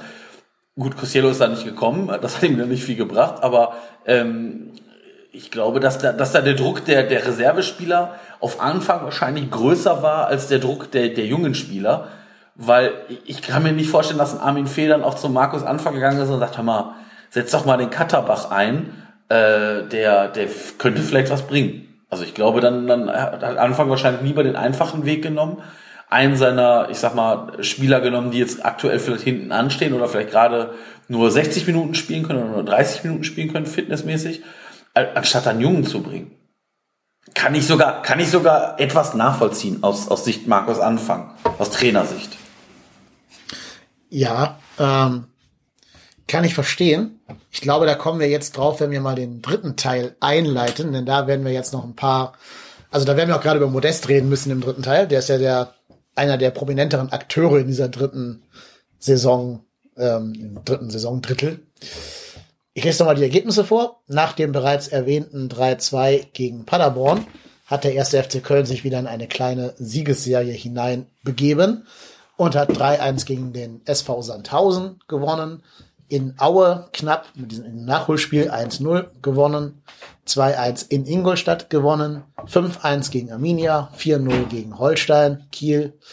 2-0 gegen Heidenheim. Und dann kam der nächste Bruch. Nämlich dann kam das 4-4 in Duisburg gegen den schon wieder Tabellenletzten. Das hat Duisburg durchgezogen, glaube ich. Das wirklich magere 1-1 gegen den HSV. Dann hat man sich gegen Dresden 3-0 vorführen lassen, gegen Darmstadt 2-1 verloren, bevor dann der Trainer entlassen wurde. Ja, Eigentlich, eigentlich ist das doch erschreckend, dass man mit zwei guten Phasen in dieser Liga am Ende verhältnismäßig locker aufsteigt, oder? ja, wir waren am 28. Spieltag rechnerisch aufgestiegen, weil die hinter uns keine Punkte mehr geholt haben, die uns hätten überholen können. Wir wären am 28. Spieltag, sechs Spieltage vor Schluss schon aufgestiegen, als erster wohlgemerkt, nicht als zweiter. Ähm, Ja, und was sagt das über diese Liga aus, ne? Wo sich dann Vereine wie Paderborn in die erste Liga rein verlieren müssen, weil hinter die denen auch alle nicht genug gewinnen mhm. und keinen Druck ausüben. Unterstreicht einmal mehr die Grandiosität des HSV, muss man an der Stelle mhm. sagen, da ja, nicht ja. abzusteigen. Ja. Ja, wir sind zwar kein HSV-Podcast, aber ich mhm. glaube, die sind deshalb nicht aufgestiegen, weil Aaron Hunt sich verletzt hat. Ja. Äh, es ja. gibt ja so Expected Points, wenn gewisse Spieler spielen. Mit Hand haben die irgendwie 1,9 und ohne Hand 0,3. Und das sagt ja irgendwie alles. Der, Das war halt, das war im Endeffekt das Äquivalent zu Terodde und dann später Cordoba. Cordoba hat ja quasi Terodde als, als der überragende Spieler, muss man wirklich aber jetzt mal, jetzt mal ohne Flachs oder aus, auch, auch mit Respekt vor Aaron Hunts Leistung auch sagen. Die beiden haben, glaube ich, schon Terodde in der ersten Saisonhälfte, Cordoba dann in der zweiten speziell seit der Winterpause dann wahrscheinlich so den überragenden Stiefel in der zweiten Liga auch gespielt. Zumindest wenn man jetzt sich die Scoring-Punkte, also die Tore und bei Cordoba sicherlich auch den Einsatz äh, dann ansieht. Ich glaube, Cordoba wurde auch beim Kicker der notenbester Spieler der zweiten Liga. Mm, und ich kann mich in der, in der Rückserie auch an wirklich kaum ein schlechtes Spiel von Cordoba, selbst bei den schlechten Spielen, die wir da auch sicherlich hatten, kaum aber an ein richtig schlechtes Spiel von, von Cordoba erinnern. Das stimmt. Ich ja. glaube, ja, also ich glaube bei Cordoba, ich sag mal so, selbst wenn er nicht das Tor trifft, hast du halt immer das Gefühl, der gibt hier 100 Prozent oder 110 Prozent und will, will, will. Und dieses Gefühl habe ich halt nicht, längst nicht bei jedem FC-Spieler. Das ist richtig. Ja, also vor allem, wenn man da mal überlegt, also Simon Terodde hat nachher, hat am Ende der Saison 29 Tore gemacht. Das ist schon, das ist schon Wahnsinn. Also wenn ich mir überlege, letztes Jahr war, glaube ich, äh, waren es, glaube ich, 18 Tore, die ausgereicht haben, um Torschützenkönig zu werden. Mhm. Ähm, das ist schon, das ist schon eine Hausnummer. Und, und Cordoba mit 20, also wenn man überlegt, dass die beiden 49 Tore zusammen gemacht haben, das ist schon, das ist schon nicht schlecht. Also ich meine, es gibt Teams, die haben noch nicht mal 49, 49 Tore insgesamt geschossen. Ja, richtig. Und dann kommt ja noch ein Dominik Drexler dazu mit nochmal neun Toren. Das würde auch in vielen Vereinen schon zum internen Torschützenkönig reichen und vor allen Dingen halt wahnsinnigen 18 Assists. Und auch, ich glaube, äh, Schaub hat auch irgendwie 13 Assists oder so, nicht ganz so viele Tore allerdings. Und ein Anthony Modest, der ah. zwar nur sechs Tore hat, nur in Anführungszeichen, aber die, glaube ich, in zehn Spielen oder ähnlichem. Also auch da, von, wenn man das hochrechnet, geht das dann doch schon in Richtung Terodde eher so. Und also das war, also ich glaube, der Sturm war so das geringste Problem in diesem Jahr. Ja, das würde ich unterstreichen. Ähm, da kommen wir, glaube ich, gleich nochmal drauf, wenn wir über die Gewinner und die Verlierer reden. Wie fandet ihr denn die Trainerentlassung von Markus Anfang auf Platz eins der Tabelle und quasi mit einem Fuß schon aufgestiegen? Also ich, ich glaube, dass, dass man sich von Markus Anfang trennen wird. Ich glaube, da stand, könnte ich mir vorstellen, höchstwahrscheinlich schon länger fest als, als am, an, an, dem, an dem Spieltag als man ihn dann entlassen hat. Und äh, ich, ich weiß nicht, da haben ja viele gesagt, oh, wie kann man den denn auf Platz 1 entlassen? Der HSV hat ja seinen Trainer auch auf Platz 1 liegend am Anfang der Saison entlassen und auf Wolf umgeschwenkt. Ähm ich weiß nicht, ob man diesen Move machen musste, um nochmal der Mannschaft so ein, so ein viel gut zu geben, dass man sagt, pass mal auf, ja, wir haben euch verstanden, weil, wie gesagt, man weiß ja auch nicht, was da im Hintergrund wirklich abgelaufen ist. Armin Fee hat ja da auch durchaus immer mal wieder geblockt, wenn, wenn gefragt worden ist, ja, warum hat man sich denn jetzt getrennt? Und das könnte eventuell darauf hindeuten, dass es da durchaus von der Mannschaft vielleicht Intention gab, den Trainer zu wechseln. Ähm, könnte ich mir durchaus vorstellen. Ich meine, man hätte auch mit Markus Anfang diesen Aufstieg geholt. Weil ich glaube, ich glaube, in diesen letzten Spielen gegen Kräuter führt, das war ja, das war ja eine Mannschaft, die hat ja gefühlt gar keinen Bock. Die brauchte zwar irgendwie noch einen Punkt, aber das war ja so blutarm. Also das äh, weiß ich nicht. Ich habe, glaube ich, in der Saison noch keine schlechtere Mannschaft als an diesem Spieltag Kräuter Fürth gesehen. Und da, da haben wir als, als Kölner auch vielleicht auch ja keinen überragenden Fußball gespielt. Man hat zur richtigen Zeitpunkt die Tore gemacht und dann das Spiel relativ solide zu, zu Ende gespielt. Aber auch da hat man ja nicht gesagt, wow, das war das beste Spiel, was wir vom FC Köln jemals gesehen haben. Und das finde ich schon bezeichnend, dass man so einen Gegner dann 4-0 schlägt. Hm. Ja, also ich glaube, man kann schon relativ neutral sagen, dass die Mannschaft Markus Anfang jetzt nicht bedingungslos gefolgt ist. Ähm, also sein System wurde für mich nie zu keiner Zeit umgesetzt. Also er hat ja angeblich in Kiel, haben mir zumindest damals die Jungs vom Kiel-Podcast erzählt, sehr stark auf Flachpässe, kurze, harte Flachpässe aus der Mitte rausgesetzt, mit Außenverteidigern, die eher Mittelfeldspieler sind. Ähm, viele so ne, Ablage, Klatsch, Pass, Passagen. Das haben wir in Köln ja nie gesehen. Wir haben ja in Köln reinen Umschaltfußball gesehen. Und das war, glaube ich, weder Markus Anfangs Spielidee, noch war das das, wofür der Kader ausgelegt ist. Ähm, und insofern glaube ich, dass die Mannschaft da auch gemerkt hat, dass vielleicht auch der Trainer gar nicht so ganz authentisch hinter dem steht, was die gerade spielen und eigentlich was ganz anderes spielen lassen wollen würde. Aber das vielleicht auch nur deshalb nicht spielen lässt, weil ihm eben Armin Feder in die Parade gerätscht ist. Das weiß ich nicht, ist meine These. Aber offensichtlich ist ja schon, dass zum Beispiel ein Anthony Modest überhaupt nicht klarkam mit, mit ähm, Markus Anfang. Wobei ich da aber auch sagen muss, ähm, das ist für mich aber auch ein bisschen die Baustelle von Modest. Also der kann sich als Fußballprofi auch nicht rausnehmen, nur bei seinem Buddy-Trainern Leistung zu zeigen, nur bei Stöger und bei allen anderen quasi irgendwie die Diva zu machen und zu sagen, hier, lass mich spielen und so. Ähm, ich glaube, da muss sich Modest auch selber hinterfragen, ob er da wirklich im Sinne des Vereines handelt. Ja, ich glaube, ich, ich, also ich glaube, Modest ist einfach, ich glaube, Modest hat einfach gedacht, Mensch, ich komme nach Köln zurück und ich spiele sowieso, weil die, die liegen mir alle sowieso jetzt zu Füßen. Und ähm, hat gedacht, Terodde, habe ich ja gesehen, was der letzte Saison gebracht hat, gar nichts. Und ich meine, ich, ich kann mir durchaus vorstellen, dass Modest einfach nach seiner, ich glaube, schweren Zeit in China wahrscheinlich einfach auch froh war, ich sag mal so in seiner, in seiner Wohlfühloase zu sein und hat gedacht, ach ja, dann wird ein Selbstläufer. Ich komme nach Köln zurück, ich mache da, knips die, knips die zweite Liga aus alleine und ähm, dann, dann bin ich wieder der, der gefeierte Held. Aber ich sag mal, er ist ja auch in einer Phase zurückgekommen, als Terodde und auch Cordoba wirklich ja auch gut gespielt haben. Und es gab ja auch eigentlich, wenn man es mal wirklich ehrlich sagt, gar keine, gar keine nachvollziehbare Lösung zu sagen, okay, wir, wir nehmen jetzt da einen der beiden raus, weil die beiden haben auch miteinander gut harmoniert, was mich durchaus verwundert hat, aber ähm, das war ja wirklich okay, was die gespielt haben. Und ähm, auch, auch hatte man ja den Eindruck, Modest waren jetzt nicht gerade zu Beginn unbedingt bei 100% Fitness. Und das, das hat mich ehrlicherweise ein bisschen verwundert, weil ich meine, Klar kann man jetzt sagen, äh, ich sag mal, wenn man, wenn man nicht spielt, dann fehlt so diese, diese Wettkampfpraxis. Aber dann frage ich mich, ja, was hat er denn die ganze Zeit gemacht?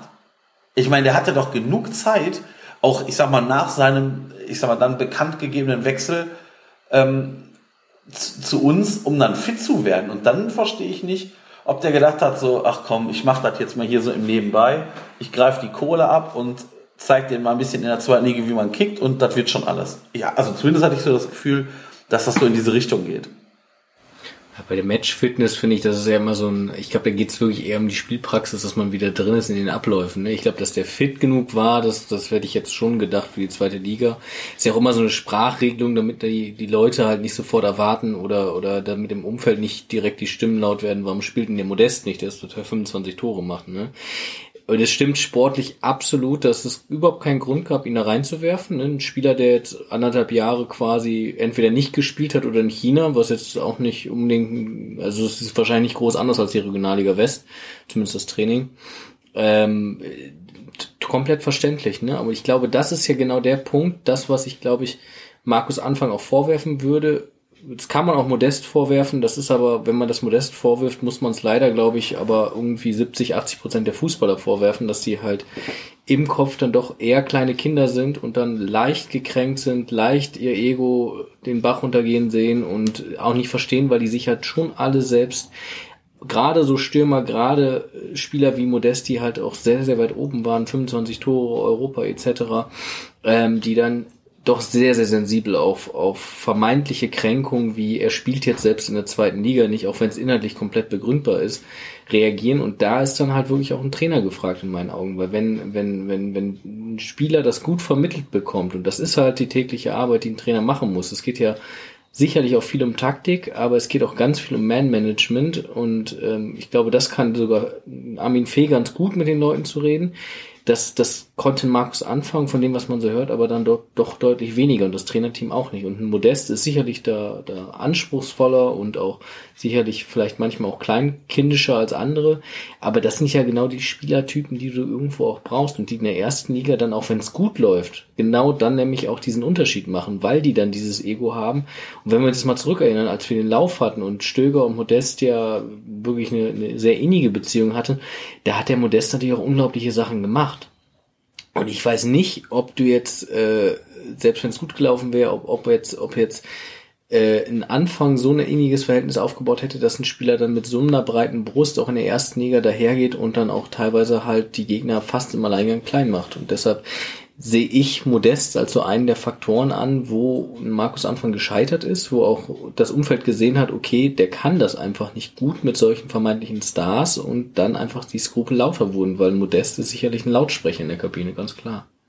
Ja, der trägt, trägt sein Herz im Gesicht, könnte man sagen. Also dem kannst du an der Mine absehen oder ansehen, ob er jetzt happy ist oder nicht. Ähm, ich habe gerade gelesen, das möchte ich einfach nur mal lobend erwähnen, Mario Gomez, der ja so ungefähr einen Jahrgang mit Modest sein dürfte, mm, bis auf vielleicht mm. zwei, drei Jährchen, ähm, hat jetzt gesagt, er hat Stuttgart gebeten, dass sie noch einen weiteren Stürmer kaufen, weil er sich selber halt am Ende seiner Karriere wähnt und nicht mehr glaubt, dass er da die Last alleine schultern kann, den VfB zu retten. Das finde ich halt schon ein Boss-Move von Mario Gomez, den ich davor eigentlich nie so richtig leiden konnte, aber nötigt mir halt schon in dieser, dieser Ego-Welt relativ viel Respekt ab und das würde man von so einem Modest halt nicht hören, aber kann man auch nicht erwarten von ihm. Also es ist jetzt keine Erwartungshaltung, die ich an einen Stürmer anlege. Der soll schon im Zweifelsfall egoistisch sein und die Dinge halt machen. Das ist okay und die Leistung passt ja. Also sechs Tore in zehn Spielen. Was willst du ihm da groß vorwerfen, ne, von der Leistung her? Ja, ich, ich glaube aber auch, äh, was der Pirot gerade sagte, ich glaube, Anfang ist über diese Charaktere gestolpert und ich glaube, Modest ist da einer, ich könnte mir aber auch vorstellen, dass es nicht nur Markus, also dass es nicht nur Terror, äh, ähm, nicht nur Modest ist, sondern Anfang auch über Hector und Höger gestolpert ist. Weil auch wenn Hector garantiert nicht sagen würde, dass er mit Markus Anfang nicht klargekommen ist, aber ich glaube einfach, dass, dass gerade Hector und Höger jetzt nicht Markus Anfangs Best Buddies sind und auch wahrscheinlich nie werden. Also ich glaube, und dass, dass aber auch Spieler sind, Hector, ich meine, ist als, äh, ich sag mal, Nationalmannschaftsspieler bei uns geblieben, was, was glaube ich keiner wirklich erwartet hat.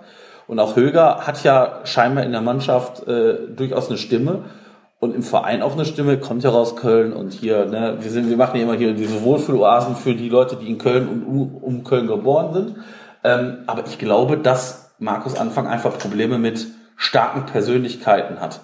Und ähm, ich sag mal, das hat er ja in Kiel nicht gehabt. Wen hatte der denn da? Das waren ja, ich sag mal, das, das sind ja ganz ehrlich immer irgendwelche Spieler, die irgendwie unter dem Radar liefen oder halt bei, bei großen Vereinen äh, entweder auf der Abschlussliste waren oder halt einfach wenig Spielpraxis hatten. Äh, da kann man vielleicht so, so, so auftreten, aber ich kann mir vorstellen, dass gerade ähm, man so nicht in der, nicht in der äh, Profitum arbeiten kann, wie Markus anfangs dann gemacht hat. Wenn man dann mit, mit Spielern äh, da zusammenarbeitet, die vielleicht anderes Standing haben als die Spieler, die vielleicht in Kiel gerade unterwegs waren.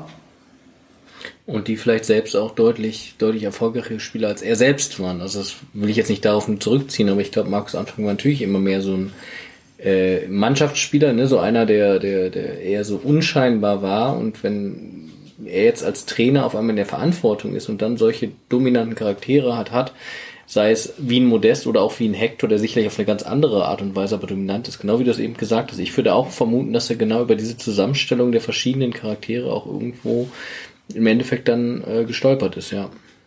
Ja, und dazu kommt ja auch, es ist wahrscheinlich schwer, wenn du jetzt Jonas Hector bist, ähm, deinem Trainer zu folgen, wenn du das Gefühl hast, dass du selber taktisch mehr Verständnis hast als der Trainer. Ne, also wir haben das gerade schon off-air besprochen gehabt, der Pirot und ich. Ähm, wie muss so ein Dialog zwischen, zwischen Jonas Hector und Markus Anfang ausgesehen haben? Ne? Also Hector geht da hin und sagt, gib mir klare Handlungsanweisungen. Und Anfang sagt, alles raushauen, volle Pulle, volle Pulle, alles raushauen. Sagt Hector, ja, okay, aber sollen wir die Sechserräume besetzen, die Achterräume, die Zehnerräume, diagonal spielen, vertikal spielen, volle Pulle, alles raushauen, alles raushauen. So stelle ich mir das halt vor. Und ja, das klappt ja, das bestimmt bei, bei so einem Drechsler als Spielertyp, ne? Aber bei Jonas Hector, der da schon mal so über die Ecke hinausdenken kann, glaube ich, das ist das keine erfolgreiche Ansprache. Wo du das jetzt erwähnst, jetzt, jetzt hätte ich unglaublich gerne mal so einen Dialog zwischen Modest und Stöger nochmal gehört. ja, aber, aber das hat man, aber das, aber ich glaube, so Dialoge hat man ja auch gesehen. Donny, geh raus und schieß Tode. Sie, oui, oui, oui, oui. Das war's. Aber ich glaube, dass, gesagt.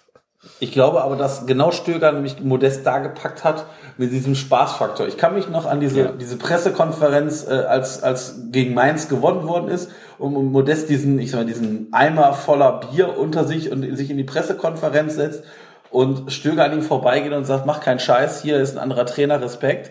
Und dann noch sagt, äh, ich mach dich weiß. Und ich glaube, ich glaube, ich glaube, dass Stöger genau diesen, diesen schmalen Grad bei Modest getroffen hat zwischen kumpelhafter Ansprache, dem Kitzeln von ich brauche deine Leistung und dann aber auch einer durchaus taktischen Prägung. Also der wird jetzt Modest nicht gesagt haben, pass mal auf, wir spielen hier mit abkippender Sechs oder was auch immer. Ich glaube, das interessiert Modest auch gar nicht. Der Modest will wissen, wohin kommt der Ball.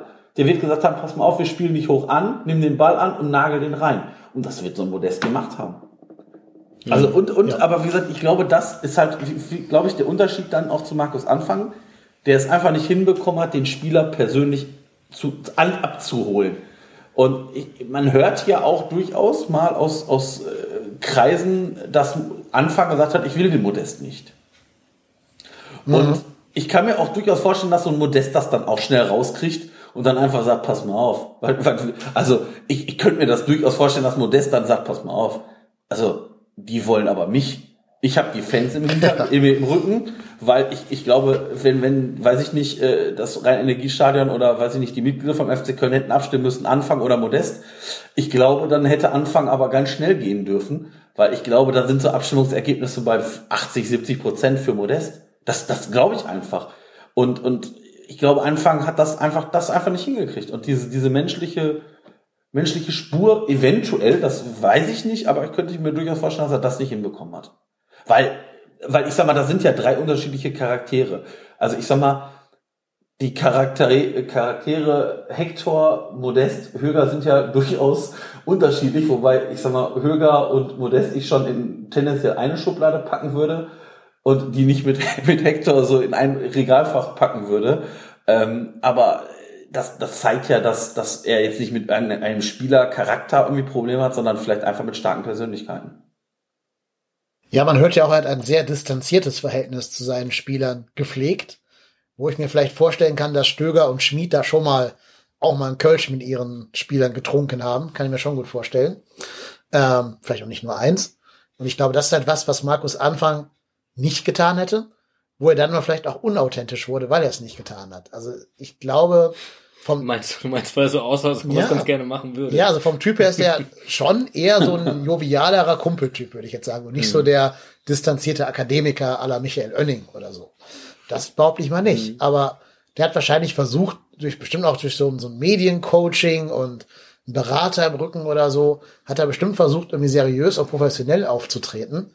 Aber das wirkt dann eben einfach nicht so authentisch wie ein Stöger, der sein Wiener Schmäh hat und sich da wahrscheinlich relativ wenig um so Political Correctness kümmert und halt eben sagt, ich mach dich weiß, was sich ja alle anderen 17 Bundesliga-Trainer gar nicht trauen würden, das zu sagen. Und dann hat Modest wahrscheinlich die Hälfte von dem verstanden, was der Stöger ihm da auf Wienerisch gesagt hat. Und das hat gereicht. Also ja. war ja okay. Wobei man sagen muss, Anthony Modest, ich glaube, es gibt keinen Franzosen in der Bundesliga, ich erinnere mich an keinen, der besser Deutsch spricht als er, auch, auch was Witze angeht. Also ich bin, ich bin, ich, also das muss man immer einfach lassen. Ne? Also wenn man sich Franck Ribéry anguckt, der ich glaube, nach acht Jahren war das auf die Anforderung, jubel doch mal, laut Jubel. da ist dann Anthony Modest dann noch, gerade humortechnisch schon noch ein paar, paar Ebenen weiter. Ja. Ähm, ja, und jetzt mal, wenn man das mal auf einer Metaebene sieht, ich meine, im Endeffekt ist Fußball auch Unterhaltung und gerade in Köln noch mal deutlich mehr und wenn man jetzt, wo du eben die Umfrage meintest, ne, da hast du absolut recht. Ich meine, die würde eindeutig ausfallen. Aber was will man denn lieber sehen? Ein, ein Spaßvogel als Mittelstürmer, der einem 20 Tore auch mal macht?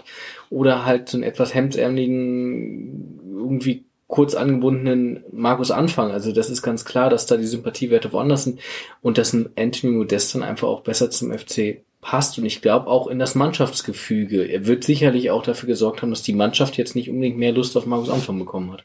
Mhm. Ja, ganz bezeichnend fand ich mal ein Interview, ich glaube, das war sogar auf einer FC, auf irgendeinem FC-Kanal in Social Media, keine Ahnung. Äh, da wurde Markus Anfang so ein paar Fanfragen gestellt.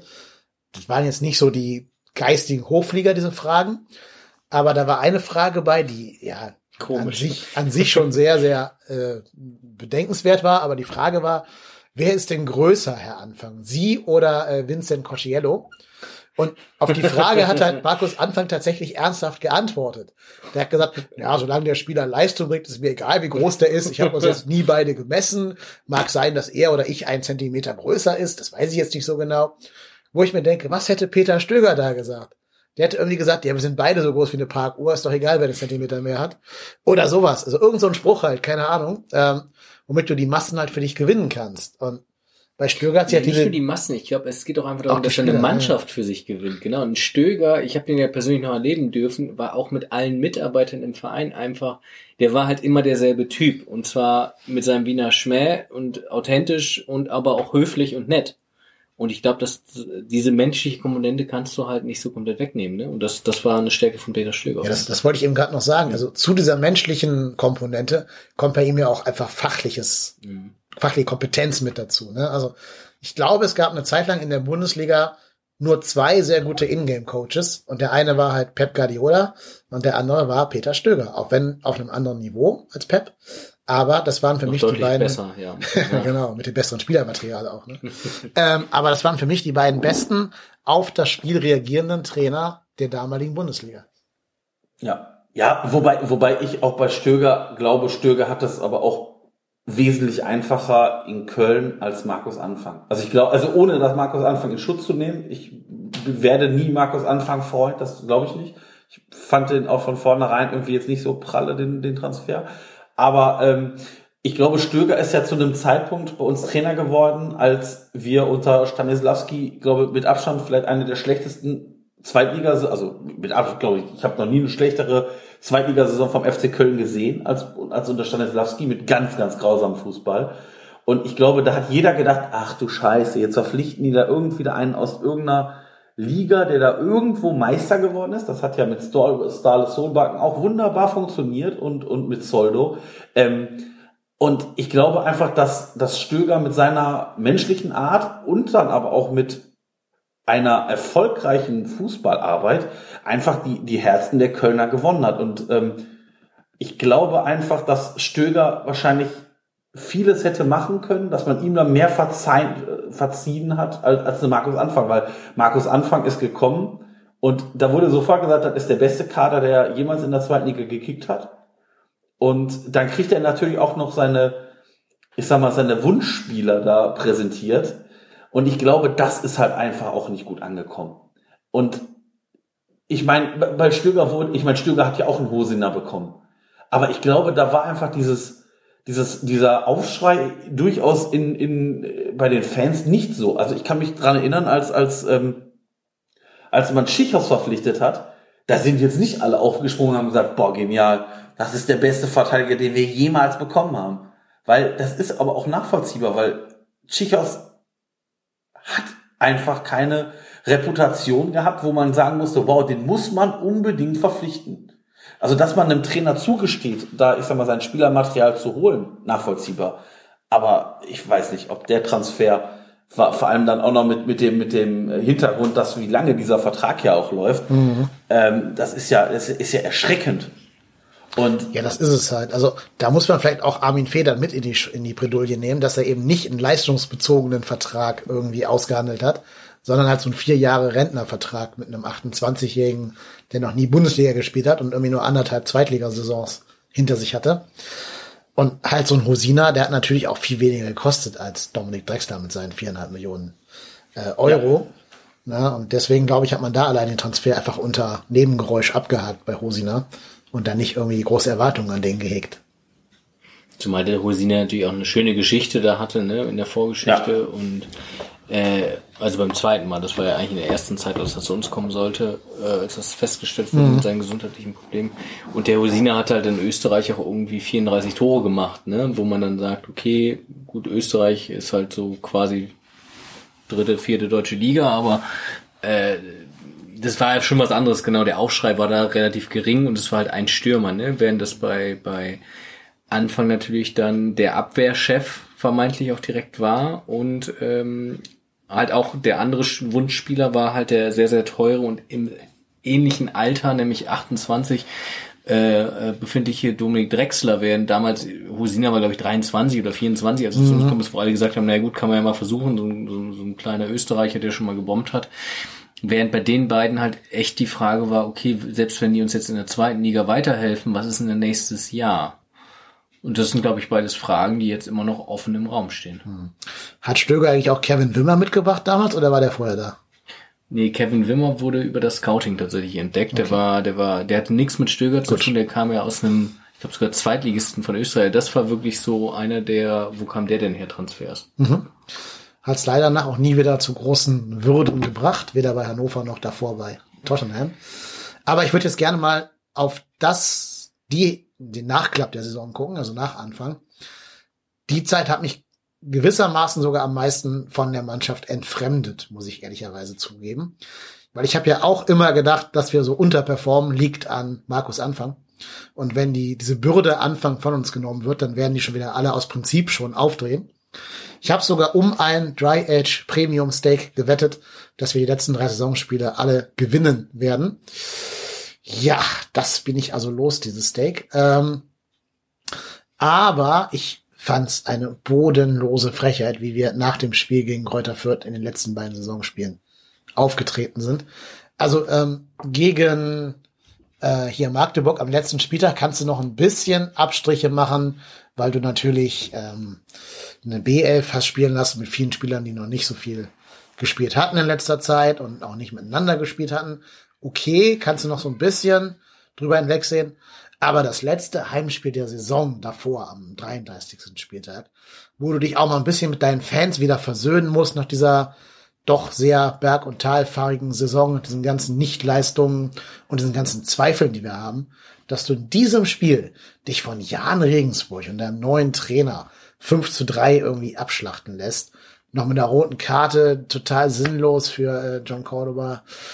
Das war so ein Punkt, wo ich mir gedacht habe, es kann nicht immer nur der Trainer bei uns sein. Du musst jetzt auch mal anfangen, die Mannschaft entweder in die Pflicht zu nehmen oder dir auch mal zu überlegen, ob du nicht mal ein paar alte Erbhöfe abschaffst und die einfach rausschmeißt, weil sie einfach von der Mentalität her nicht die Spieler sind, die jedes verdammte Spiel gewinnen wollen. Ja, kann man, kann man so unterschreiben. Ich glaube, ich glaube, das Spiel war, huh, ich glaube, das war mit eines der schlechtesten Spiele, was wir in dieser Saison gespielt haben. Und ähm, da hatten wir einige von. Also ich, wie gesagt, ich kann leider mehr schlechte Spiele aufzählen als wirklich gute Spiele. Das ist doch nachher bezeichnend, wenn man nachher als Erster da eintrudelt. Aber äh, ich glaube, aber ich glaube einfach, dass die Mannschaft, da, da hat sich einfach der Charakter der Mannschaft gezeigt. Durchaus. Weil, wie du schon richtig sagst, das ist das Heimspiel, wo diese schäbige Felge übergeben wird. Und es, wäre doch nichts einfacher gewesen, als, ich sag mal, das konsequent runterzuspielen. Und wenn man das halt nicht gewinnt, von mir jetzt unentschieden spielt, weil Regensburg doch noch Gas gibt, weil die halt nicht äh, wie andere Teams, wie ich sag mal jetzt einfach mal St. Pauli beim letzten Aufstieg da hingekommen sind und gesagt haben, ja, okay, komm, wir schenken jetzt hier mal ab, weil die wollen ja, sie wollen ja jetzt hier gerade mal feiern. Und das hat man nämlich gesehen, dass diese Regensburger das genau eben nicht wollten.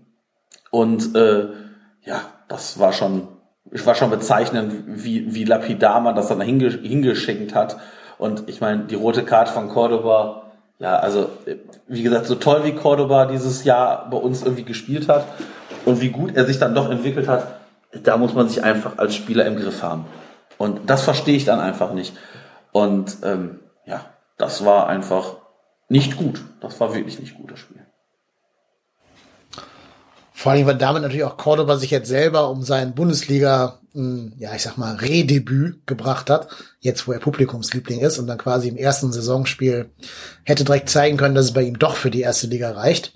Da muss er jetzt halt einen Spieltag länger drauf warten, weil er die Sperre absitzen muss. Ja, aber also in dem Spiel habe ich mir echt gedacht, rückblickend muss bei Markus Anfang doch wieder ein bisschen mehr aus der Kritik rausnehmen. Und ich glaube, weil dieses Spiel gegen Regensburg war für mich eher so ein Spiel wie in der Abstiegssaison, wo du ja auch mit, wo nichts mehr ging, ne, wo, wo alles komplett an dieser Mannschaft abgeprallt ist und die komplett merkbefreit war. Ja, und da glaube ich, ist Armin Fee jetzt gefragt, eben nicht nur Spieler zu holen, die jetzt so Attribute wie Schnelligkeit und, und äh, Dynamik mitbringen, sondern auch wirklich ganz gezielt auf den Charakter zu gucken, dass da auch mal Leute bei sind, die einfach vor Ehrgeiz ja sich zerreißen und eben nicht sagen, ja, sind doch aufgestiegen, was wollt ihr denn? Ne? So wie Raphael Zichos nach dem HSV-Spiel. Wir sind doch Erster, was wollt ihr denn? Ist doch alles gut. Wenn ich das schon höre, würde ich ihn allein dafür schon wieder rausschmeißen, ehrlich gesagt. Ja, ja es ist, ich, ich glaube aber einfach, dass, dass, dass du völlig recht hast, dass dieser Kader einfach nicht homogen ist. Ich meine, wir, wir haben ja selbst in diesem, in dieser Europa League-Saison und, und davor auch in der Saison war es ja durchaus ganz häufig so, dass diese, dass das ganze Team irgendwie gemeinsam zum Essen gegangen ist. Und erstens hört man es jetzt nicht mehr und zweitens kann ich mir das auch null vorstellen, dass da mehr als vier Leute gemeinsam essen gehen. Ich glaube, das ist halt, das ist halt so eine Truppe, die kommen halt pünktlich zur Arbeit, stempeln sich ein und wenn halt um 16.30 Uhr der Hammer fällt, fällt der Hammer. Und nicht eine, nicht, da ist nicht einmal mehr Einsatz gegeben worden oder gezeigt worden als das, was nötig war. Und das ist einfach so, ja, wir machen hier unseren Job, aber wir sind doch aufgestiegen. Ja, aber mehr auch nicht. Also wie gesagt, das ist Dienst nach Vorschrift, aber wirklich eine Unterkante. Ich glaube, da ist halt sowas, da kann ein Trainer halt schon einwirken mit seinem Trainerteam. Ne? Das, wir reden jetzt nicht über so zwangsverordnete Spaßmaßnahmen, aber so diese ganze, ich sag mal, dieses ganze, diese ganze Atmosphäre, die da die Mannschaft umgibt, ähm, ich glaube, da ist das Trainerteam zum einen gefragt und zum anderen natürlich auch die Spieler, die damals bei diesen ganzen Aktivitäten dabei waren. Davon sind ja auch noch viele da. Ich glaube, ein Horn, ein Hector, ein Stöger, äh, Stöger sage ich schon, ein Höger und ein äh, Risse, die, das sind ja, und jetzt mit Modest natürlich auch noch ein Spaßvogel, der zurückgekommen ist, da sind ja noch viele da. Und das ist genau das, was, was, was du auch, glaube ich, also so meinst, so die, die Neuzugänge, die seitdem dazugekommen sind. Da muss man jetzt wirklich mal kritisch auch prüfen in der Sommerpause, glaube ich. Passen die auch menschlich da rein? Bringen die die Mannschaft weiter oder wäre das eigentlich dem Großteil der Spieler ziemlich egal, wenn der eine oder andere jetzt dann geht? Weil äh, der, machen wir uns nichts vor, der FC wird jetzt auch in der ersten Liga nicht direkt wieder nach Europa stürmen, vom, zumindest nicht vom, vom, vom Potenzial her, sondern da muss es genau wie in der überragenden äh, Saison damals halt auch zwischenmenschlich extrem gut passen. Und wenn, wenn, wenn man das nicht wieder hinbekommt, dass da ein anderer Geist so weht, wo dann genau solche Spiele wie gegen Regensburg nicht so abgeschenkt werden, sondern wo, wo die Spieler eigentlich in solchen Spielen fast noch mehr Bock drauf haben, im Heimspiel nochmal einen guten Abschluss zu machen, dann wird's nächstes Jahr eng. Ja, vor allem die Frage, die ich mir stelle, ist, wer ist eigentlich weggegangen, der für diesen sozialen Kit in der Mannschaft zuständig war? Also ich glaube nicht, dass das ein Dominik Heinz war, der da irgendwie so die großen Dinge initiiert hat. Ich glaube nicht, dass das ein äh, hier Claudio Pizarro war.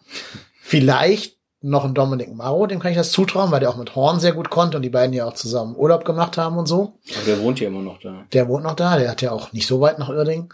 Vielleicht äh, Leo Bittencourt, dass der so ein bisschen so der, der Spaßvogel war, der da mal ein bisschen so lateinamerikanische Beats gespielt hat oder irgendwie sowas. Aber ansonsten, wer ist denn groß weg, der jetzt irgendwie damals ich, so der. Ich, ich glaube, es geht weniger darum, wer weg ist, sondern wer dazukommt. Ne? Und wenn du jetzt, ich sag mal, Führungsspieler äh, vermeintlich, so ein, so ein Gefüge definiert sich ja im Sport interessanterweise ja auch ganz oft über den sportlichen Erfolg. Das heißt, dass selbst Spieler, die eigentlich so wie Hector in der Mannschaft eher so ihr eigenes Ding machen würden und überhaupt nicht im Mittelpunkt stehen. Aber er ist Nationalspieler, er ist der wahrscheinlich kompletteste Fußballer in der ganzen Mannschaft, äh, ist natürlich dadurch auch zwangsweise ein Führungsspieler.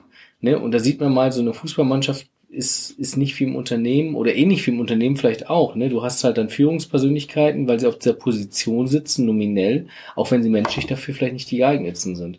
Und jetzt hast du mit, und das weiß ich jetzt wirklich nicht, da will ich auch den Spieler nichts unterstellen, aber mit Drexler, mit Sichos Leute dazu bekommen, die eine Führungsposition sportlich einnehmen und dadurch dann zwangsläufig auch im Sozialgefüge der Mannschaft irgendeine Führungsrolle und so schätze ich die beiden als Typen auch durchaus ein, dass die schon auch was sagen wollen, äh, dann auch so eine Führungsrolle einnehmen. Und ob es jetzt an den beiden liegt als Beispiel oder an anderen Spielern noch dazu, das, das weiß ich nicht. Aber irgendwo scheint das Gesamtgefüge da nicht so ganz stimmig zu sein. Ja, ja, wobei, wobei ich da aber auch glaube, ich glaube, die, ich meine, ich, in dieser Europa League Saison oder ich sag mal in der Saison, als wir uns für Europa qualifiziert haben, sag ich mal besser so, ähm, lief es ja auch wirklich sehr, sehr gut. Ich glaube, dass halt einfach im Erfolg so ein Mannschaftsgefüge auch grundsätzlich schon mal näher zusammenwächst, weil das ja auch von dieser Truppe keiner erwartet hat. Also ich glaube, vor dieser Saison, als wir äh, am vorletzten, ja, am letzten Spieltag gegen Mainz alles klar gemacht haben, da hat ja keiner gesagt, boah, super, und nächstes Jahr spielen wir in London. Also das war ja auch eine Truppe, wo man gesagt hat, ich glaube in dem Jahr davor sind wir Neunter oder Zehnter geworden, wo wir gesagt haben, boah cool, nochmal so ein, zwei Plätze vielleicht nach oben, so immer signifikant, so ein bisschen verstärken, verbessern, dann, dann ist das gut. Aber dass wir da am Ende nachher Fünfter werden, das hätte doch im wahrsten Sinne des Wortes wirklich keiner geglaubt. Und ich glaube einfach, dass dann man im Erfolgsfall vielleicht auch näher zusammenrückt und man jetzt auch einfach auch diesen Erfolgsfall in dieser zweiten Liga nicht hatte, weil ja, wir haben dann mal gewonnen, aber da geht ja auch jeder von aus. Also jeder hat doch gesagt, eigentlich müsste der erste FC Köln von 34 Spielen mindestens 32 gewinnen und dann jetzt einfach mal die Spiele gegen den HSV da ausklammern. Das sind doch, wenn man es mal ganz wirklich, ganz logisch betrachtet, vom, vom Kader, vom Umfeld und vom Verein, hat doch jeder gesagt, normalerweise müssten wir zwei Drittel der anderen Teams im Badeschlappen aus dem Stadion schießen. Also für die müsste man sich dann noch eigentlich rein theoretisch, wenn man sich auch mal mit anderen Fans unterhält, noch gar nicht mal anstrengen. Dann kommen dann Vereine vielleicht wie St. Pauli und, und Union, da wird es ein bisschen anspruchsvoller. Ja, aber die muss man auch wegnageln. Und dann ist da der HSV. Ja, und äh, ich meine, aber, aber ich sag mal, das wurde ja auch durchaus von, von oberster Ebene vorgegeben. Und wenn ich dann vor Saisonbeginn unseren, äh, unser auserkorenes sportliches Führungspersonal im Vorstand sehe, ähm, der dann gesagt hat, so, boah, äh, ich weiß nicht, wir müssen da äh, diese zweite Liga dominieren und wer nachher Erster oder Zweiter wird, wird der HSV, ist mir egal. Da hat der Schumacher ja auch mal wieder kolossal eingegriffen.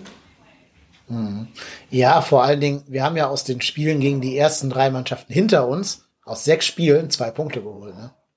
Ja, ja, ja. Und ich glaube, zwei Toren. Zwei Tore. Wir haben ja auch gegen die Absteiger nicht viele Punkte geholt. Also, ja. Das ist ja auch erschreckend. Ich, ich bin da, ich bin auch ganz bei euch. Ich glaube, das war unglaublich schwer, dieses Jahr so, eine, so einen positiven Drive da überhaupt reinzubekommen, wenn du nicht die ersten drei Spiele 6-0 gewinnst, ne? Weil das war ja so ein bisschen die Erwartungshaltung. Ähm, gleichzeitig habe ich jetzt so ein bisschen trotzdem den, Skrupel. Was ist denn nächstes Jahr, wenn man jetzt, sagen wir mal, wirklich diese Truppe holt am ersten Spieltag, was ist ich, einen Punkt in, in, in, in, Dortmund oder so und gewinnt den, am zweiten Spieltag zu Hause gegen Mainz. Ne?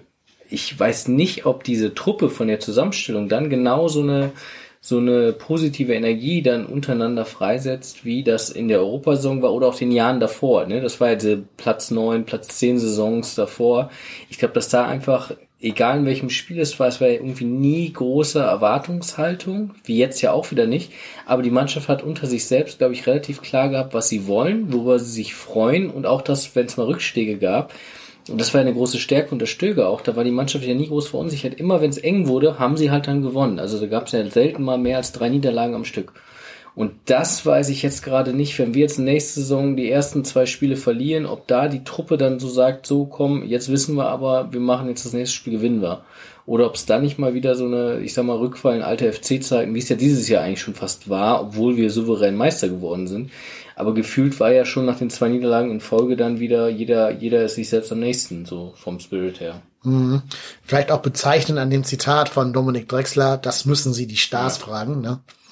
Das hat ja schon so ein paar Risse in der Mannschaft offenbart. Aber gut, ich denke, wir haben das Thema in der Hinsicht jetzt erstmal hinreichend erschöpft. Wer die Stars sind. Ne, das auch. Und wer vor allem glaubt, der wäre ein Star. ähm, und wir haben, glaube ich, auch unseren Auftrag an Herrn Fee klar formuliert, und Herrn Elik. Wir wissen ja, dass die beiden in diesem Podcast quasi stündlich anhören und mit zitternden Händen da sitzen, wann die nächste Folge erscheinen wird. Äh, übrigens, Herr Fee, bitte hören Sie mir auf, Liebesbriefe mit Ihren Unterwäschen drin zu schicken. Ich habe nicht mehr genug Platz dafür in meiner Wohnung.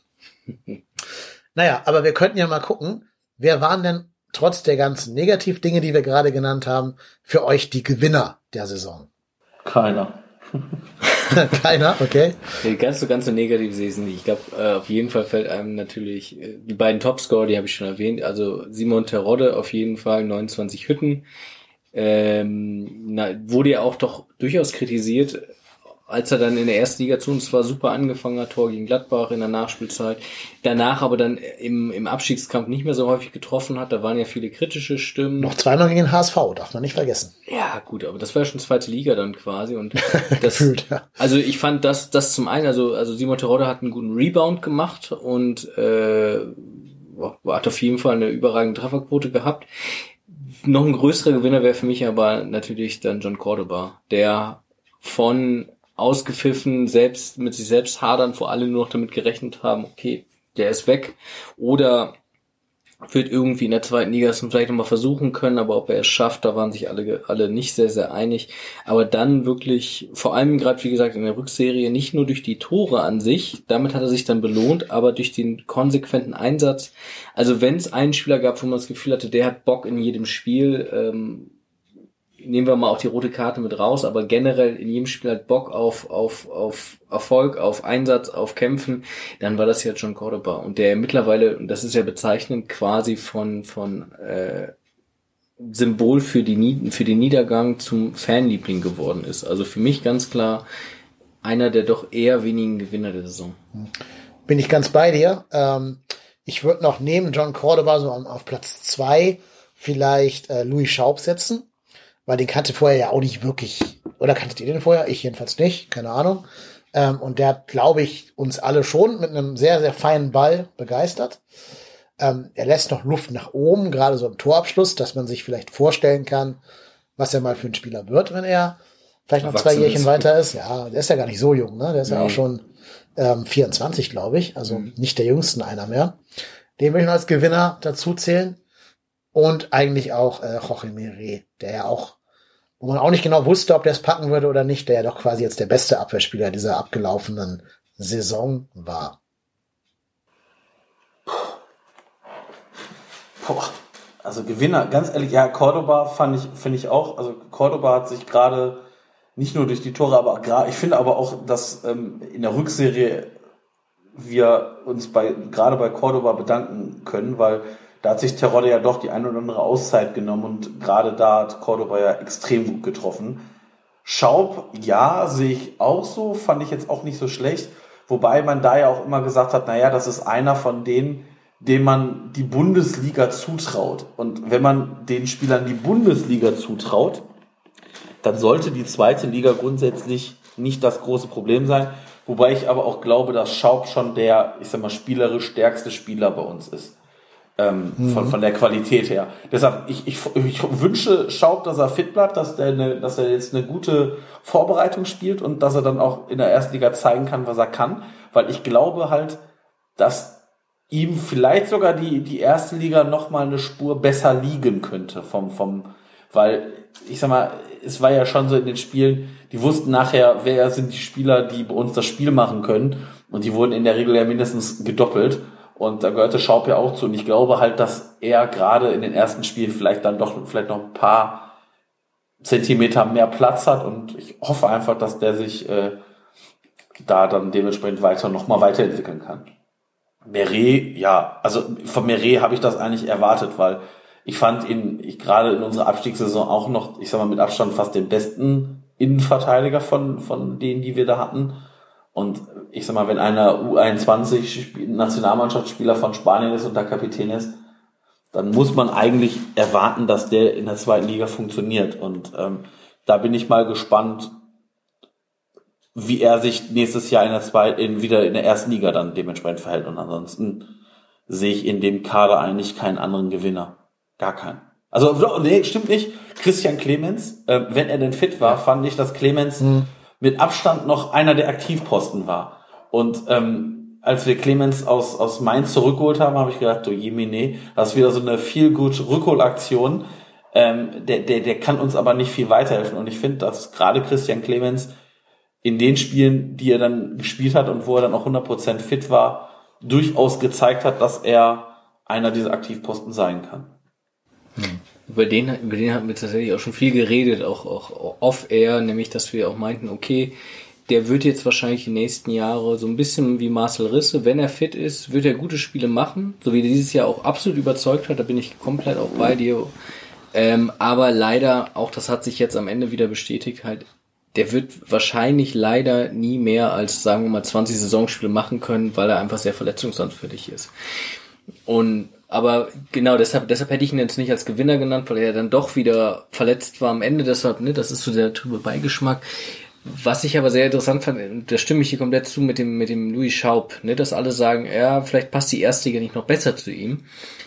Das Gegenteil ist ja quasi, und das ist ja einer der vermeintlichen Gewinner für manche Leute, der Dominik Drexler, 27 Scorerpunkte in 33 Spielen, da würden ja alle erstmal äh, applaudieren und sagen, wow, der hat ja wirklich gezeigt. Ähm, das Gefühl stellt sich bei mir und ich glaube bei ganz vielen anderen aber auch nicht ein, weil erstmal, wenn man seine Spielweise sieht, denkt man sich, okay, das sieht aus wie wenn jetzt Cristiano Ronaldo in der Kreisliga mitspielt, ähm, beziehungsweise umgekehrt. Das Tempo von ihm ist halt extrem niedrig, aber warum können die Gegner ihn nicht stoppen?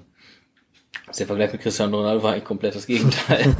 Für mich eher mit Thomas Müller zu vergleichen. Ja, genau. Wo du nie genau weißt, ob die Aktion jetzt gerade Absicht war, dass der Ball ihm eine 10 Meter verspringt aber halt genau in den freien Raum verspringt. Wo ich mich immer frage, genau. macht er das mit Absicht oder hat er einfach nur sau viel Glück? Das weiß ich bis heute. Ich kann nicht. mir halt nicht einen Dominik Drexler im Zweikampf mit dem Niklas Süle vorstellen, wie dann Drexler mit seinen storchigen Beinen äh, in gefühlt zwei Minuten äh, an ihm vorbeigeht.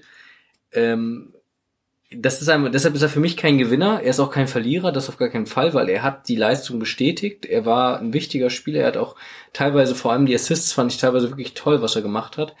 Aber bei ihm ist genau wie bei Zichos, dem man ja auch sagen könnte, okay, 33 oder 32 Spiele gemacht, der heimliche Abwehrchef oder was, was, was die Presse dann immer so schreibt, ähm, oder der Abwehrchef, ähm, gleichzeitig bei beiden Spielern keine Gewinner, weil immer noch die großen Fragezeichen bleiben. A, reicht das für die erste Liga? B, wie wird das überhaupt unter einem Trainer, der nicht Markus Anfang ist? Ja, das wird spannend, ja. Wo, wobei, wobei ich Drexler das grundsätzlich zutraue. Also ich, ich glaube auch, das wird, das wird spannend, aber ich glaube, dass Drexler auch ist ein Unterschiedsspieler. Also ich glaube, das ist ein Spieler, der halt in, im Spiel den Unterschied machen kann mit einer Aktion. Und ich meine, das hat er dieses Jahr auch. Und ich, ich würde es mir für ihn wünschen, wenn er es nächstes Jahr bei uns auch hinkriegt. Ähm, aber da werden wir bestimmt nachher drauf hin, noch mal drauf hinkommen, äh, wer, wer geht, wer bleibt, ob dieser Dominik Drexler überhaupt nächstes Jahr noch bei uns ist. Aber habt ihr den Eindruck, und mit dem Unterschiedsspieler, das fand ich auch dieses Jahr. Man hatte immer das Gefühl, in ganz vielen engen Spielen, da war es ja nicht, dass sich Simon Terodde oder Cordoba den Ball genommen hat und durch alle durchgedribbelt hat und dann das Tor geschossen hat, sondern das war eher ein Dominik Drexler, der über außen dann jemand hat aussteigen lassen und dann eine gute Flanke gemacht hat. Äh, aber habt ihr trotzdem das Gefühl gehabt, dass er bei den Fans ähnliche Liebe empfangen hat wie ein Cordoba, wie zum Teil auch ein Terodde? Nee, ich würde sagen, Drexler ist gerade in der Phase, in der Cordoba am Anfang seiner Zeit hier war, wo man also jede Aktion immer mit der Ablösesumme gegenrechnet. Ähm, natürlich bei Terodde ungleich erfolgreicher als im ersten Cordoba-Jahr. Aber ähm, ich glaube halt, das Problem Drexlers ist wirklich, dass er A, für die zweite Liga sehr viel Geld gekostet hat, ne, viereinhalb Millionen, dass er B, so ein bisschen den Ruf des Trainerlieblings hat, also nicht jetzt irgendwie von Frank Elig in, keine Ahnung, Sandhausen entdeckt wurde und so da dann seine neun Tore und 18 Assists bei uns gemacht hat, aus dieser Position kommend, sondern eben so als der, der immer den Stammplatz hatte äh, unter, unter Markus, Markus Anfang. Und ich glaube, dass drittens auch sein Verhängnis war, dass er halt Louis Schaub auf den Stammplatz geklaut hat, in Situationen, wo Schaub vielleicht auch nicht ganz fit war. Aber da Schaub ein totaler Publikumsliebling ist, ähm, hat man immer das Gefühl gehabt, dass jetzt der Schaub für diesen komischen Drechsler da weichen muss oder außen spielen muss, damit der Liebling vom Trainer in der Mitte spielen darf. Und das sind, glaube ich, drei Dinge, für die Drechsler übrigens alle nichts kann, möchte ich auch dazu sagen. Das ist niemals die Schuld von Drechsler. Aber das sind, glaube ich, Dinge, die das Stadion dann schon über seinen Kopf gehängt hat. Ich glaube auch gerade, dass, wenn, ich glaube, wenn Dominik Drexler aus äh, Dänemark gewechselt wäre und da vorher nicht unter Markus Anfang gespielt hätte, hätte er nicht diese Bürde, dieses, den hat jetzt der Trainer geholt und das ist jetzt unser neuer Heilsbringer, weil Drexler kam ja wenn ich mich, glaube ich, richtig erinnere, verhältnismäßig spät in der Vorbereitung, nachdem die ersten Vorbereitungsspieler jetzt ja nicht so pralle waren. Und ähm, man gesehen hat, okay, man braucht offensiv noch jemanden, der das Spiel gestalten kann. Und dann ist man ja schnell auf Dominik Drexler, diese Kiel Connection dann wieder aufgeploppt und Drexler kam dann. Ich konnte, den, ich konnte den Transfer voll verstehen, weil Markus Anfang, glaube ich, wusste, welchen Spielertyp er noch braucht und Dominik Drexler diesen, dieser Spielertyp auch ist, der diesen Unterschied machen kann. Aber ich glaube halt einfach, dass das ihm halt auf die, wie gesagt, auf die Füße gefallen ist, dass er halt dieser Markus Anfang Liebling ist. Aber also ich glaube auch, dass er teilweise zu Recht diese 33 Spiele gemacht hat, weil also Schaub hat ja auch 27, Schaub hat ja nicht fünf Spiele nur gemacht. Und ähm, ich, ich finde einfach, dass sich abgesehen von Schaub keiner auf dieser Position wirklich aufgedrängt hat. Weder ein Hauptmann, noch ein Özcan, noch ein Risse, noch wen auch immer man da nimmt, konnte diese Position eins zu eins so spielen.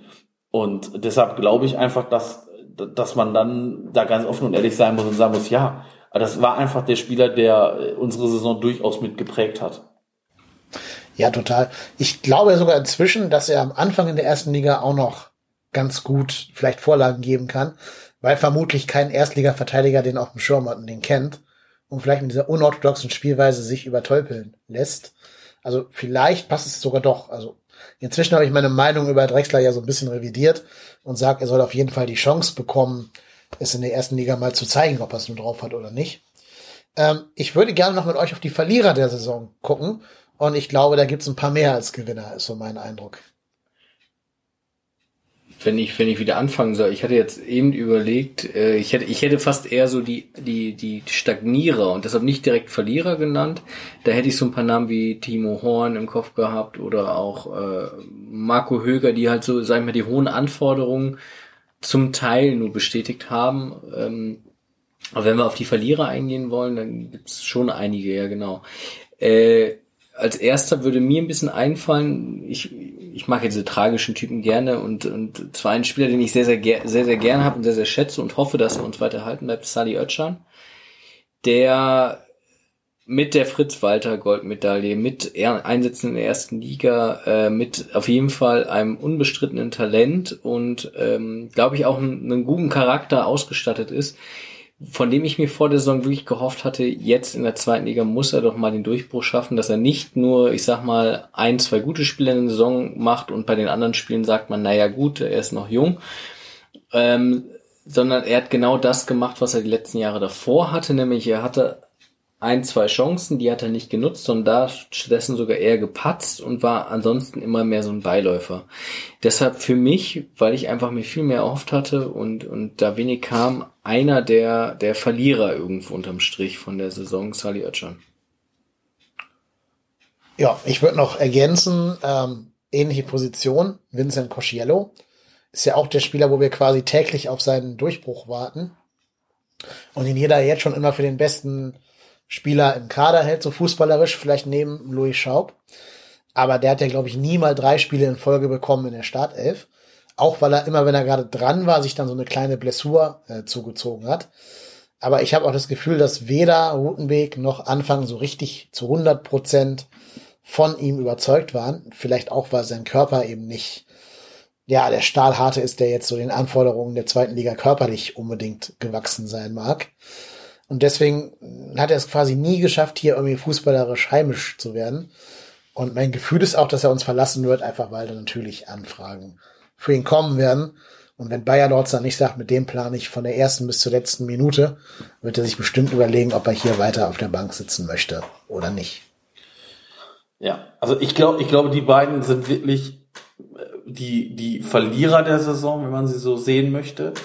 Ähm, und ähm, ja, wie bei Kosielo und bei Özcan habe ich so ein bisschen die Hoffnung, dass beide nochmal unter Bayer Lorzer es in der Vorbereitung versuchen werden und dann wahrscheinlich in der Vorbereitung beide gucken müssen, kriegen sie den Anschluss hin oder nicht. Und ähm, weil ich glaube, das ist das ist halt ganz wichtig für beide. Also wenn, wenn einer, wenn wenn Özcan oder Kosielo sagen, darauf habe ich keinen Bock, ja gut, dann sind wir vielleicht auch nicht der richtige Verein für beide. weil mag ja sein, dass, also beide hatten ja durchaus ihre Chancen. Also Costello, ich glaube, der ist halt wirklich immer dann, wenn man das Gefühl hatte, der, der, der ist jetzt halt dran in der Mannschaft, der hat sich reingekämpft, hat er sich, weiß ich nicht, das Schlüsselbein gebrochen oder irgendwas, irgendwas gezerrt oder irgendwas, war er wieder raus. Ähm, aber bei Sali Özcan, ich glaube, ich meine, der hat im, im, in letzter Instanz nachher 15 Spiele gemacht und, und Cassielo 14, aber da habe ich von beiden mir durch, durchaus auch erhofft, dass die unser Spiel auch prägen werden. Äh, Marco, bei so Marco Höger zum Beispiel, ganz ehrlich, bei Marco Höger erwarte ich nicht mehr als das, was er aktuell tut. Das, das, also der wird, der wird, der wird kein Spielgestalter werden. Das ist halt einer, der, das kann, der wird auch kein, der wird auch kein Usain Bolt mehr im 100 Meter Lauf schlagen. Der wird auch kein keinen, keinen, keinen ambitionierten 400 Meter Läufer abhängen. Ich glaube, bei Marco Höger weiß man, was man bekommt. Und das bekommt man in der Regel auch. Das, der macht halt seinen Job, aber halt auch nicht mehr, weil er halt auch nicht viel mehr kann, glaube ich. Und ich glaube, da muss dann halt ein Bayer Lorzer gucken, ob er damit klarkommt oder ob man da vielleicht jemand anderes noch verpflichtet. Aber ich, ich sag mal, als, Moment, ja, sorry. Als Backup für die erste Liga finde ich ihn trotzdem noch deutlich ausreichend. Ich würde Höger im Moment sogar eher zu den Gewinnern als zu den Verlierern zählen. Weil ich finde, also bei denen, die hier ihren Vertrag verlängert haben für die zweite Liga oder mit uns in die zweite Liga gegangen sind, war ja so die, äh, die Euphorie da, dass Risse bleibt, dass Hector bleibt, dass Horn bleibt und dann so im Nachsatz, ah ja, und Höger bleibt übrigens auch. Und von der Position aus ist er, glaube ich, zu einem schon Schlüsselspieler geworden, der ja wirklich, wenn er fit war, alle Spiele gemacht hat der ja auch Vizekapitän geworden ist äh, beim ersten FC Köln oder immer schon geworden ist. Und auch für mich so ein bisschen nach außen hin der Kapitän ist. Einfach weil man von Jonas Hector ja nie was hört. Das stimmt, ja. Ja, ja, das, das glaube ich. Also wie gesagt, ich finde Marco Höger, also der hat mich jetzt nicht, ist, ist für mich jetzt kein Gewinner, weil er jetzt nicht überragend besser gespielt hat als das, was ich von ihm erwarte. Also Gewinner sind wirklich die Spieler, wo ich denke, wow, die haben mich in Anführungsstrichen beeindruckt. Ähm, aber Höger war, war völlig, ist völlig im, im Limit. Also, aber ich muss auch ganz ehrlich sagen, auch vom Hector habe ich nicht wesentlich mehr erwartet, aber ich, ich finde, Hector hat halt seine Aufgaben in der Regel gut gemacht. Und ich glaube, es gibt wenig Spiele, wo man sagen kann, da hat der Hector schlecht gespielt. Und, und, und Hector hat, ich wusste es nicht, sechs Tore gemacht. Mhm. Also Hector ist, ich sag mal, Hector hat mehr Tore gemacht als Louis Schau. Jo, und schöne das hat Tore. mich, das hat, wo sagen, das hat mich dann äh, äh, doch doch überrascht und deshalb glaube ich, dass, ey, also ist jetzt kein Gewinner, ist aber auch kein Verlierer, ist halt macht halt hat halt seine Aufgabe erfüllt, aber halt nicht mehr oder weniger. Wen ich vielleicht noch als als Verlierer sehen würde, ist Niklas Hauptmann, weil wenn man mal so wirklich dann liest, dass wir ungefähr 4,5 Millionen Euro für den bezahlt haben und wir gerade gesagt haben, dass diese Summe für Dominik Drexler viel ist, ja, Hauptmann ist sechs Jahre jünger, aber das war ja auch nix. Also ja, der war dann irgendwann verletzt, aber ich kann mich an kein Spiel erinnern, wo Niklas Hauptmann gespielt hat, wo ich denke, gedacht habe, wow, das ist einer, mit dem wir auch in der ersten Liga, also auch immer mit Blick auf die erste Liga, mit dem wir in der ersten Liga Spaß haben werden, weil das ist alles zu überhastet, das ist alles mit zu viel Kopf durch die Wand, das ist, alles nicht so ganz immer durchdacht und deshalb da kann natürlich Niklas Hauptmann nichts für, für die Ablösesumme, wie damals Cordoba auch nicht, aber ähm, hm, da, das ist auch einer der Spieler, wo ich nachher nicht glaube, dass der nächstes Jahr noch unbedingt bei uns sein wird. Nee, da, ist ja auch eine Ausleihe zu Dresden schon wieder im Gespräch oder ähnliches. Hast du aber auch recht, ne? Ähm, da ist auf jeden Fall, das ist auf jeden Fall ein Spieler, der wo keine Erwartung da war. Das ist sein, sein, sein Vorteil, sage ich mal. Gleichzeitig aber auch äh, die Leistung jetzt sicherlich nicht so war, dass man sagt, jetzt haben wir hier ein neues Top-Talent, sondern der sicherlich keinen Schritt nach vorne gemacht hat, sondern eher im Gegenteil, so ein bisschen. Ne? Ähm, gleichzeitig finde ich, haben wir auch einige Spieler so im Kader, die ja, wo man, wo man sagt, okay, die Talente hatten wir ja schon, ne, so ein Niklas Nathal, wo viele sich was erhofft hatten auch ein Sally Oetschern, wo man halt genau wie aber auch bei dem bei dem Niklas Hauptmann sagen muss, die sind alle noch so jung, dass man da jetzt nicht wirklich von den großen Verlierern sprechen kann, sondern man hatte sich mehr erhofft, vielleicht zum Teil bei Niklas Hauptmann sicherlich auch mehr erwartet, aber das ist noch so in der Dimension, wo es wo es okay ist. Ich finde auch zum Beispiel Freddy Sörensen ist für mich deshalb auch kein Verlierer, weil da auch keiner die Erwartung hatte auf wen ich jetzt nochmal gekommen bin, von dem ich tatsächlich auch nochmal, wenn ich nochmal drüber nachdenke, sehr enttäuscht bin, weil, weil da die Erwartung dann doch berechtigterweise, glaube ich, ein bisschen höher war, war Jannis Horn. Der so ein bisschen, ja, deine Reaktion zeigt schon, der am Ende so komplett irgendwie aus dem Radar, unterm Radar geflogen ist. Ähm, teurer Neuzugang von Wolfsburg, angeblich ja auch Leipzig mal interessiert, weil es gibt ja nicht so viele junge deutsche Außenverteidiger auf links, wo alle nochmal gehofft hatten, okay, jetzt zweite Liga, kann der ähnlich wie Cordoba vielleicht nochmal durchstarten, aber ich sag mal, unterm Strich, das war nix. Nee, aber, aber, also ganz ehrlich, bei dem Jandershorn habe ich da auch nichts erwartet. Also das ist, das ist ein Spieler, wo ich schon zu Erstliga-Zeiten gedacht habe, so, warum hat den dieser Schmatke verpflichtet? vor allem für, für dieses Geld. Also ich meine, also bei Schmatke gibt es ja durchaus Transfers, äh, wo man sich nachher fragt, wofür haben wir da überhaupt Geld bezahlt? Also ich kann mich noch, ich weiß gar nicht mehr, wie der hieß. Wie hieß denn dieser Portugiese, der dann gefühlt ein Spiel gemacht hat und jetzt auch schon gefühlt 100 Jahre nicht mehr da ist? Ja. Joao ähm, Queiroz. Ja, genau. Ja, ja, super. Also man, also man munkelt ja, ich will jetzt hier keine, keine üble Nachrede machen oder so, man munkelt ja, dass das so ein Kickback-Geschäft war, aber ähm, naja, ja. das lassen wir mal lieber. Ähm, für mich ist aber auch noch einer, der sich wahrscheinlich von seinem Wechsel zum FC mehr versprochen hat, als er wirklich dann bekommen hat. Lasse Sobich. 17 Spiele gemacht. Ich würde behaupten, da waren einige Einwechslungen dabei und nicht äh, Startelf-Einsätze. War auch verletzt, klar, aber ich denke, gefühlt war er immer nur der dritte Innenverteidiger hinter Zichos und Mire.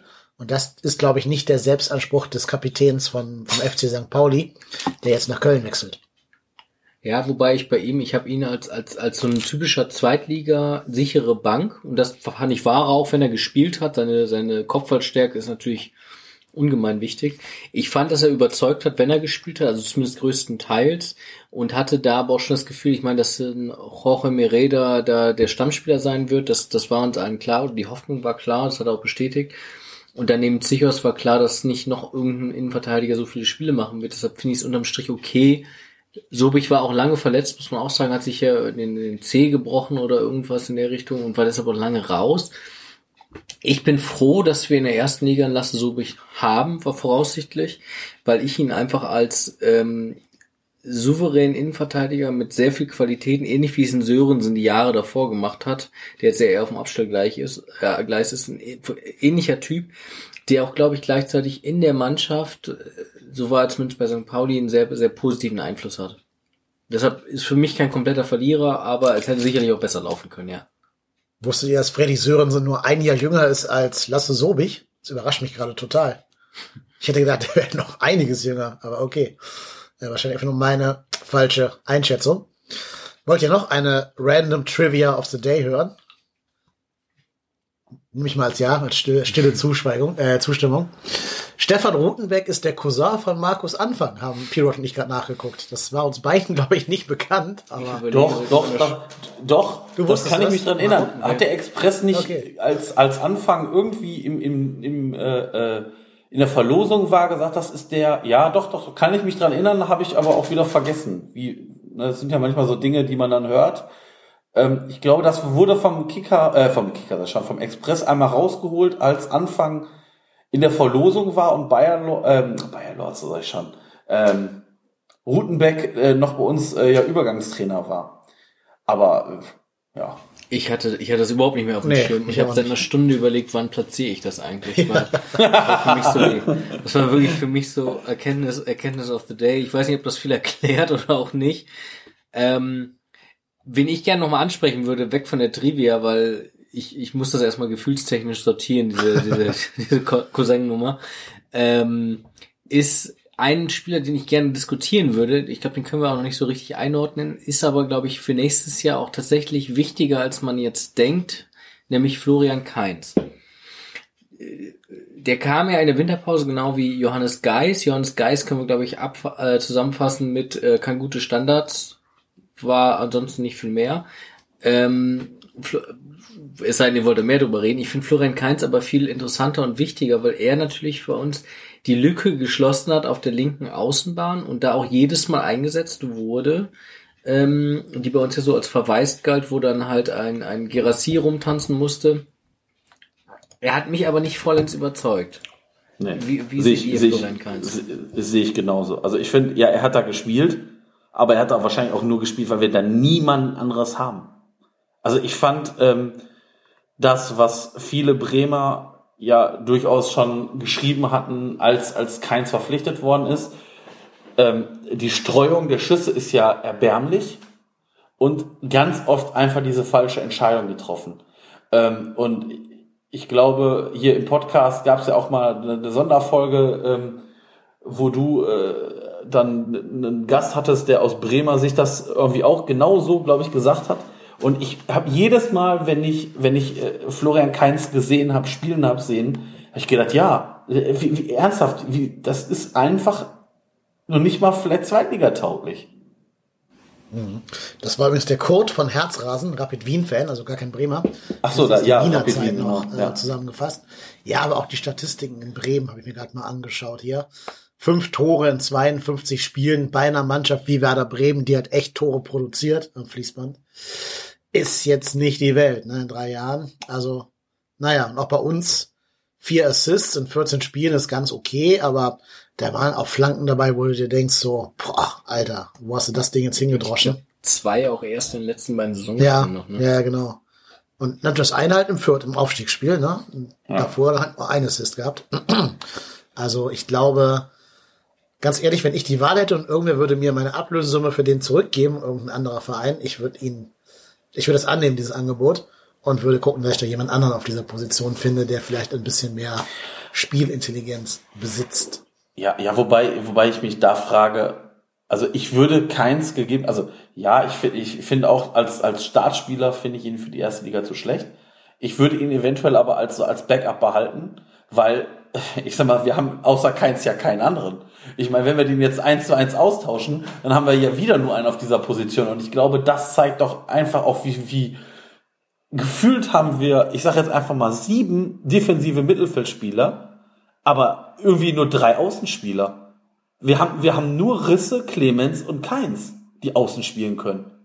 Von den zwei äh, maximal 20 Spiele pro Saison hin. Genau, ja, ja, genau. Und äh, das, das setzt ihm ja noch die Krone auf. Und wenn man dann mal sieht, äh, in der in, also im, im, ich sag mal, dann hat man einen Schaub, der, der offensiv spielen kann, einen Öschan, Natai lasse ich jetzt mal außen vor, Lehmann lasse ich auch mal außen vor, Kosiello, Höger, Hauptmann, Geis und Drexler. Ja, das sind irgendwie sieben Spieler für zwei Positionen.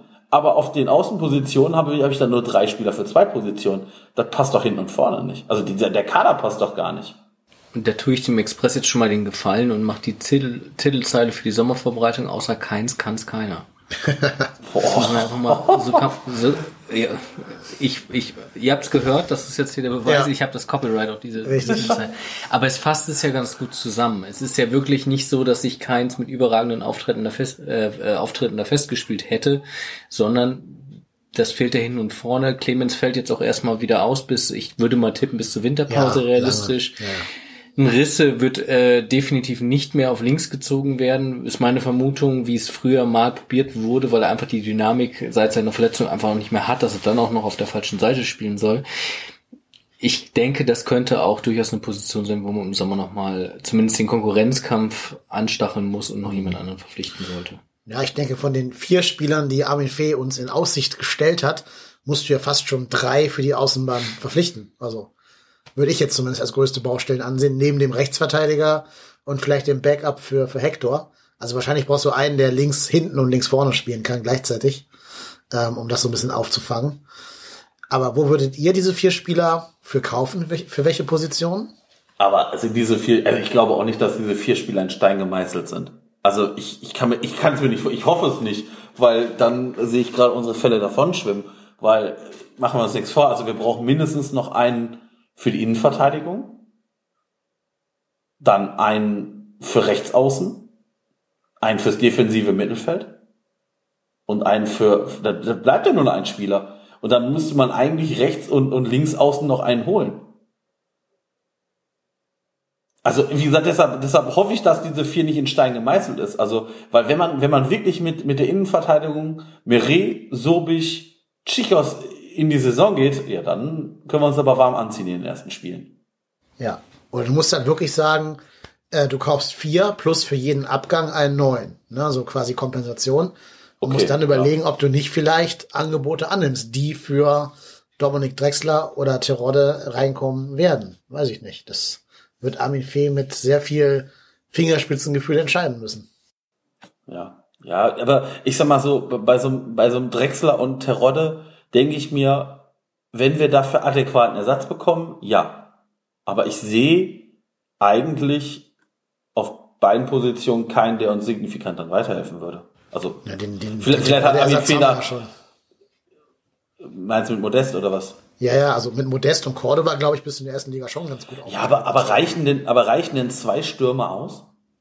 Je nach Also ich System, meine, ne? wenn du mit ich einer mein, wollte gerade sagen, jetzt weiß keiner, kein, also Bayer Lorzer hat sich ja auch noch nicht zum System geäußert und äh, ich weiß nicht, ob man, ob, weil ich stelle mir, ich kann mich noch dran erinnern, ähm, dass äh, wenn wenn sich so ein, wenn, was hätten wir denn gemacht, wenn Modest nicht gekommen wäre?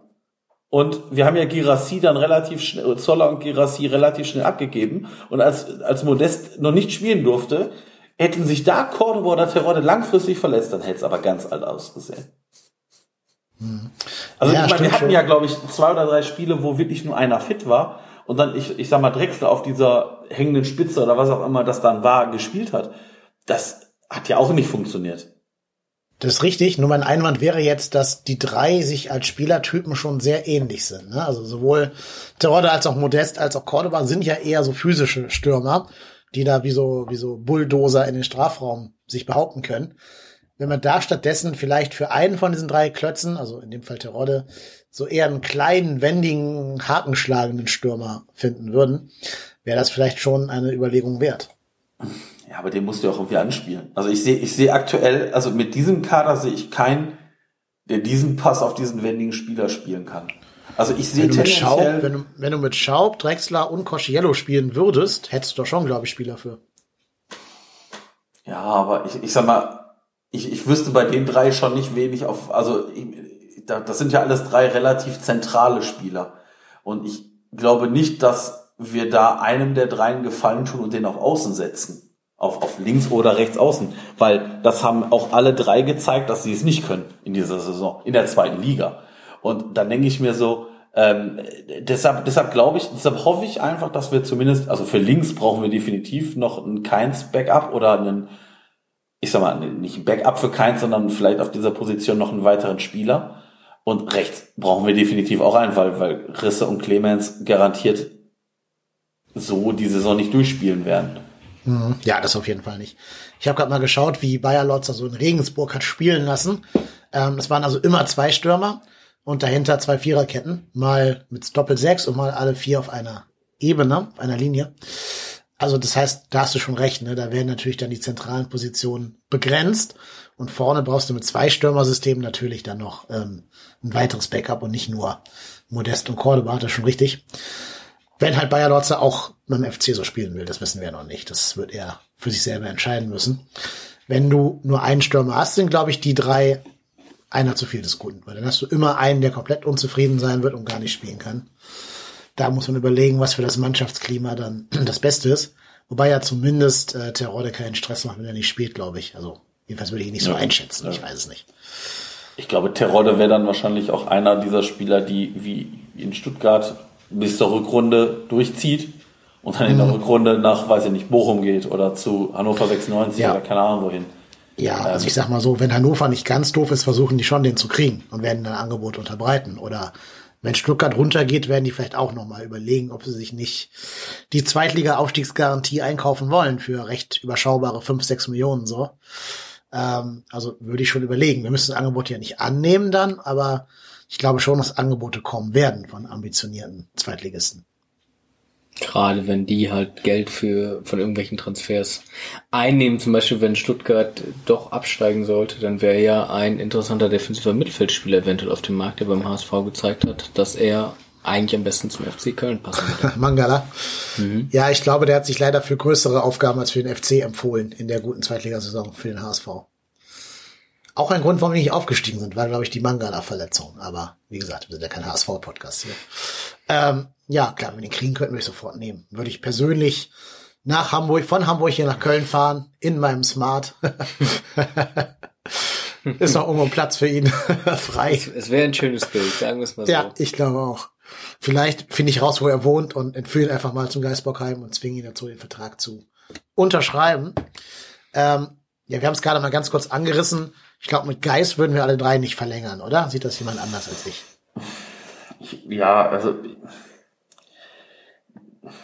die Frage ist ja, die Frage, die ich mir bei Geist stelle, ist, die, ich, ich glaube, ihm fehlt diese Schnelligkeit, die wir brauchen, weil Höger sie nicht hat.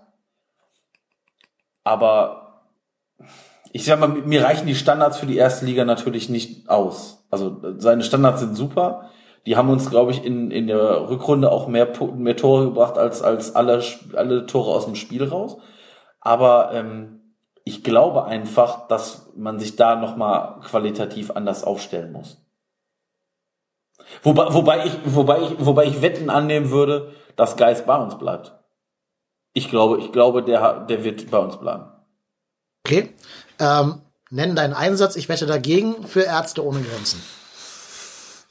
Ja, dann, dann lass uns mal um 25 Euro wetten. Ja, alles klar. Äh, ich sag, der, also der wird nicht verlängert. Möchtest du noch eine Zwischenoption anbieten? nee, nee, ist ja, ist ja. Ich hoffe, ich hoffe, dass wenn er verlängert, dass es zu äh, vernünftigen Bezügen ist. Das ja. ist meine Hoffnung, aber da, da setze ich kein Geld drauf.